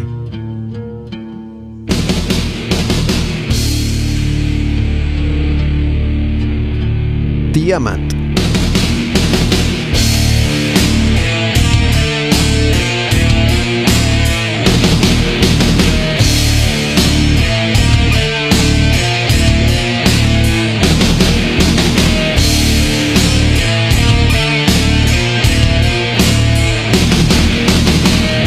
Y mira cómo seguía este año, ¿no? Suicidal, Testament, Tiamat. Long I sleep, I wonder why you dream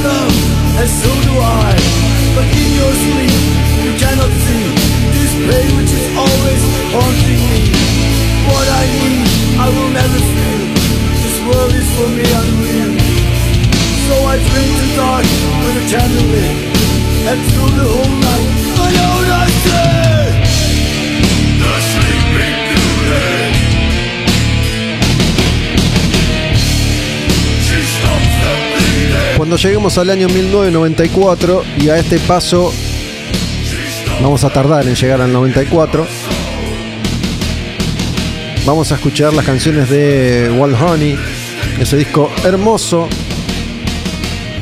de Tiamat, que todavía conserva estas características de metal un poco más extremo,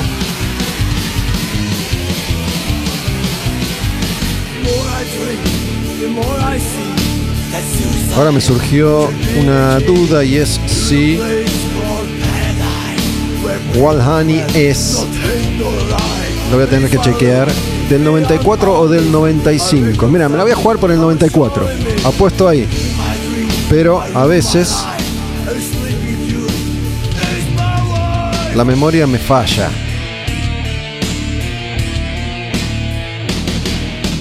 ...94...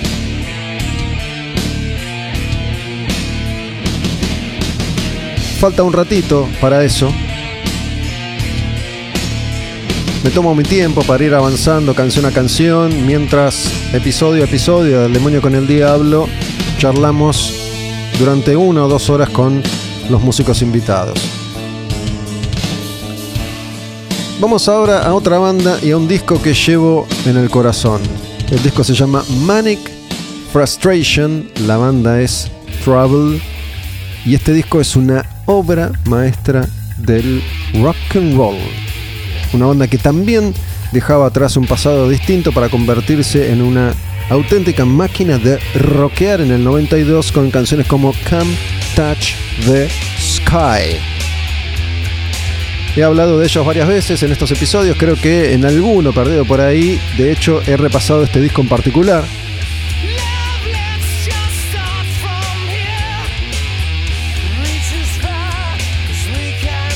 Me enamoré por completo de este disco cuando salió. Trouble, que venía de un doom más denso y pesado, poco a poco se iba convirtiendo en un grupo de rock. Enorme influencia, que es un dato que siempre doy cada vez que escuchamos a Trouble, enorme influencia para Down.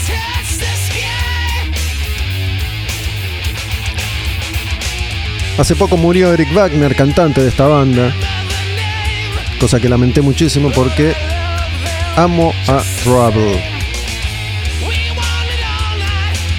Y algunos de los que escuchan siempre al demonio con el diablo y que prestan atención a lo que digo y a las bandas que recomiendo, de los discos que menciono, se han hecho fans de Trouble, especialmente de esta etapa o del el disco Plastic Greenhead, por ejemplo. Come Touch the Sky se llama esta canción. Va una más de Manic Frustration. Esta se llama Excuse Me. Mira, escuchate estos riffs, escuchate estos arreglos, esta melodía, porque explotan. Este disco está producido por Rick Rubin, ¿sí? La bestia que ha trabajado con absolutamente todos los artistas que te puedas imaginar. De hecho, este disco lo edita American, que era el sello que tenía entonces Rick Rubin.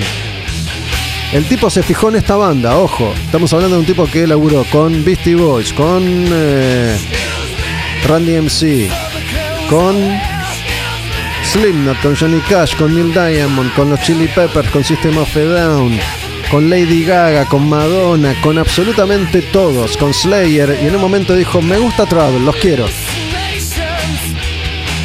No pudo convertirlos en un éxito, pero no importa.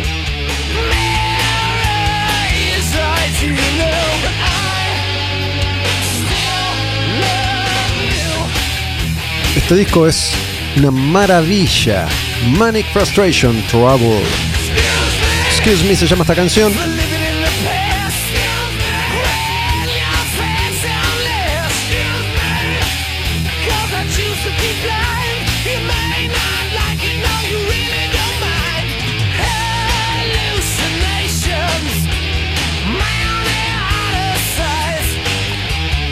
Guitarras gemelas armonizadas en la línea de Thin Lizzy, en la línea de Judas Priest.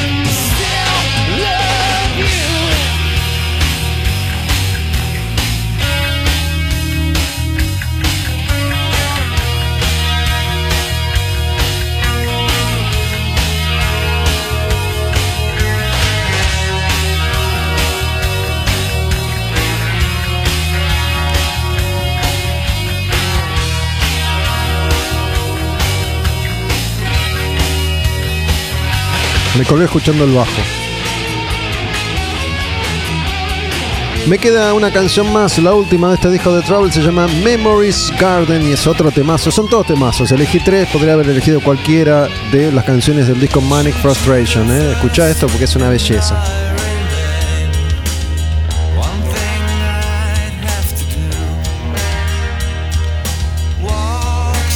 Ya te digo, viene una partecita que me encanta cuando la canción rifea, se roquea. Ya llega. Ahí.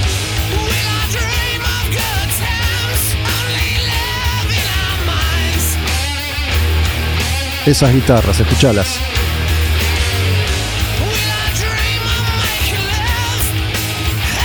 Y mirate el estribillo, eh, porque es otra preciosura. Melodía Beatle.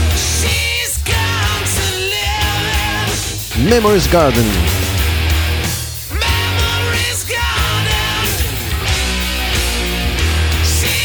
Eric Wagner era un enorme fan de los Beatles.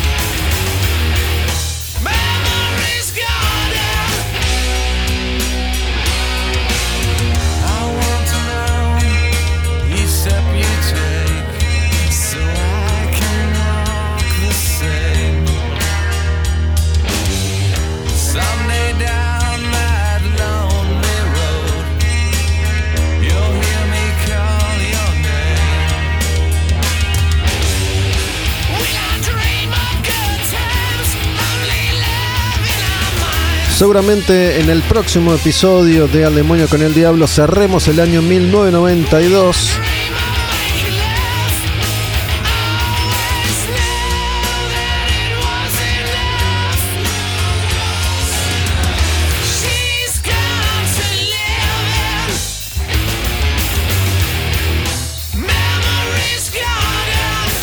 Pero en este capítulo en particular queda todavía una última banda. Con esta banda nos vamos a ir hasta la próxima. Esta banda se llama Ugly Kid Joe. ¿Alguien se acuerda de ellos? Bueno, este fue su momento top. Con este disco que se llama America's Least Wanted.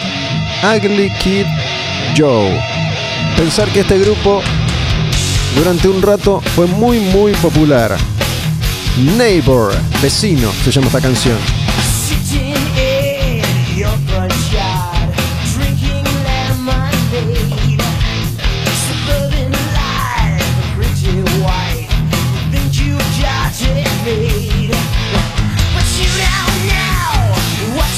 Mira, te voy a tirar una data que capaz que te sirve para algo, capaz que te resulta inútil. Pero viste esa canción de Motorhead que se llama Born to Raise Hell, que tiene invitados. Uno de esos invitados es Ice-T, el rapero, que en ese momento estaba en Body Count y se había hecho un nombre en el metal de los 90. Bueno, el otro invitado es este chico, cantante de Ugly Kid Joe, que logró hacerse amigo de Lemmy y se llama Whitfield Crane. Mi nombre es Gustavo Olmedo, no estoy como invitado en esa canción de Motorhead, pero me voy despidiendo ya de este episodio de Al Demonio con el Diablo, la historia del heavy metal desde Taberna Odin. Estrenamos cada episodio, cada capítulo los domingos a las 22 horas en la plataforma tabernaodinlive.com. Todos los episodios están disponibles en plataformas digitales, en Spotify a partir de el lunes de cada semana. Buscas ahí al demonio con el diablo, Taberna Odin Live y te encontrás con toda esta data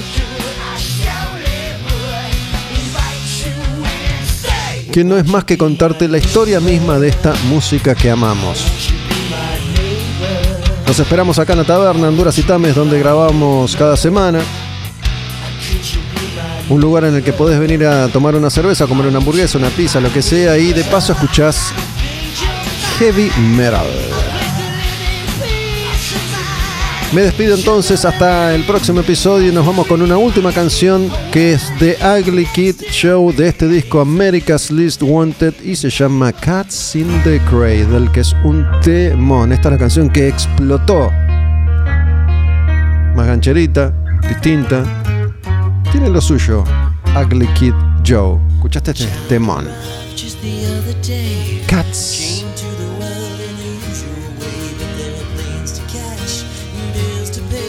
in the Cradle.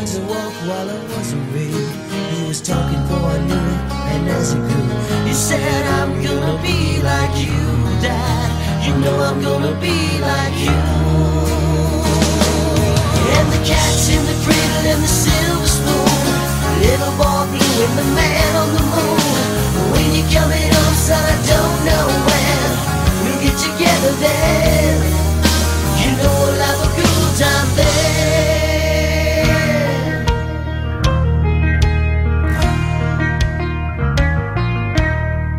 Well, my son turned ten just the other day. Said thanks for the ball, Dad. Come on, let's play. Could you teach me to throw? I said, uh, not today. I got a lot to do. He said, that's okay. And he, he walked away and smiled and he said, you know, I'm gonna be like him. Yeah, you know I'm gonna be like him. And the cat's in the cradle and the silver spoon. Little boy blue and the man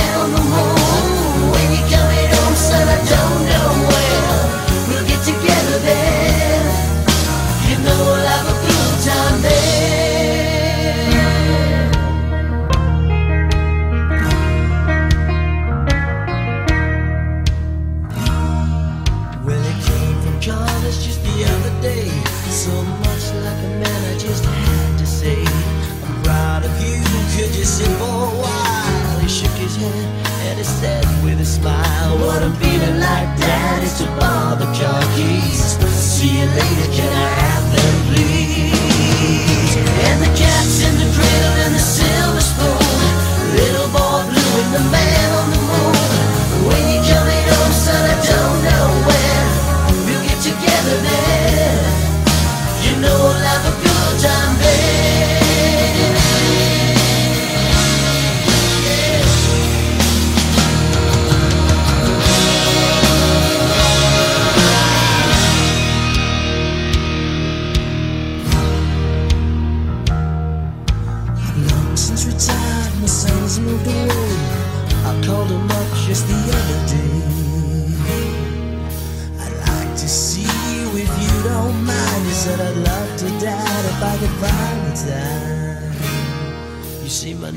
job's a and the kids are the food.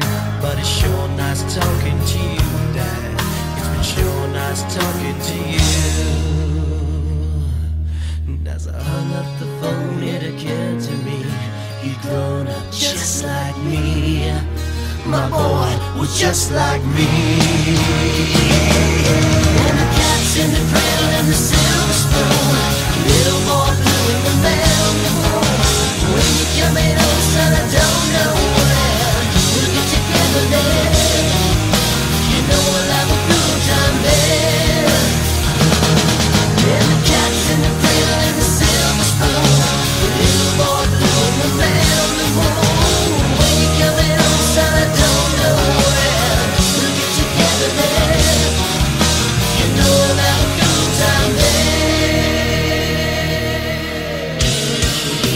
Al demonio con el diablo.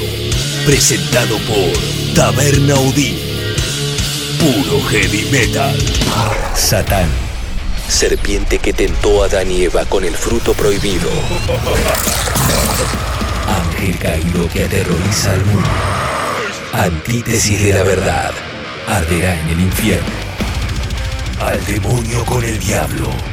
Puro heavy metal.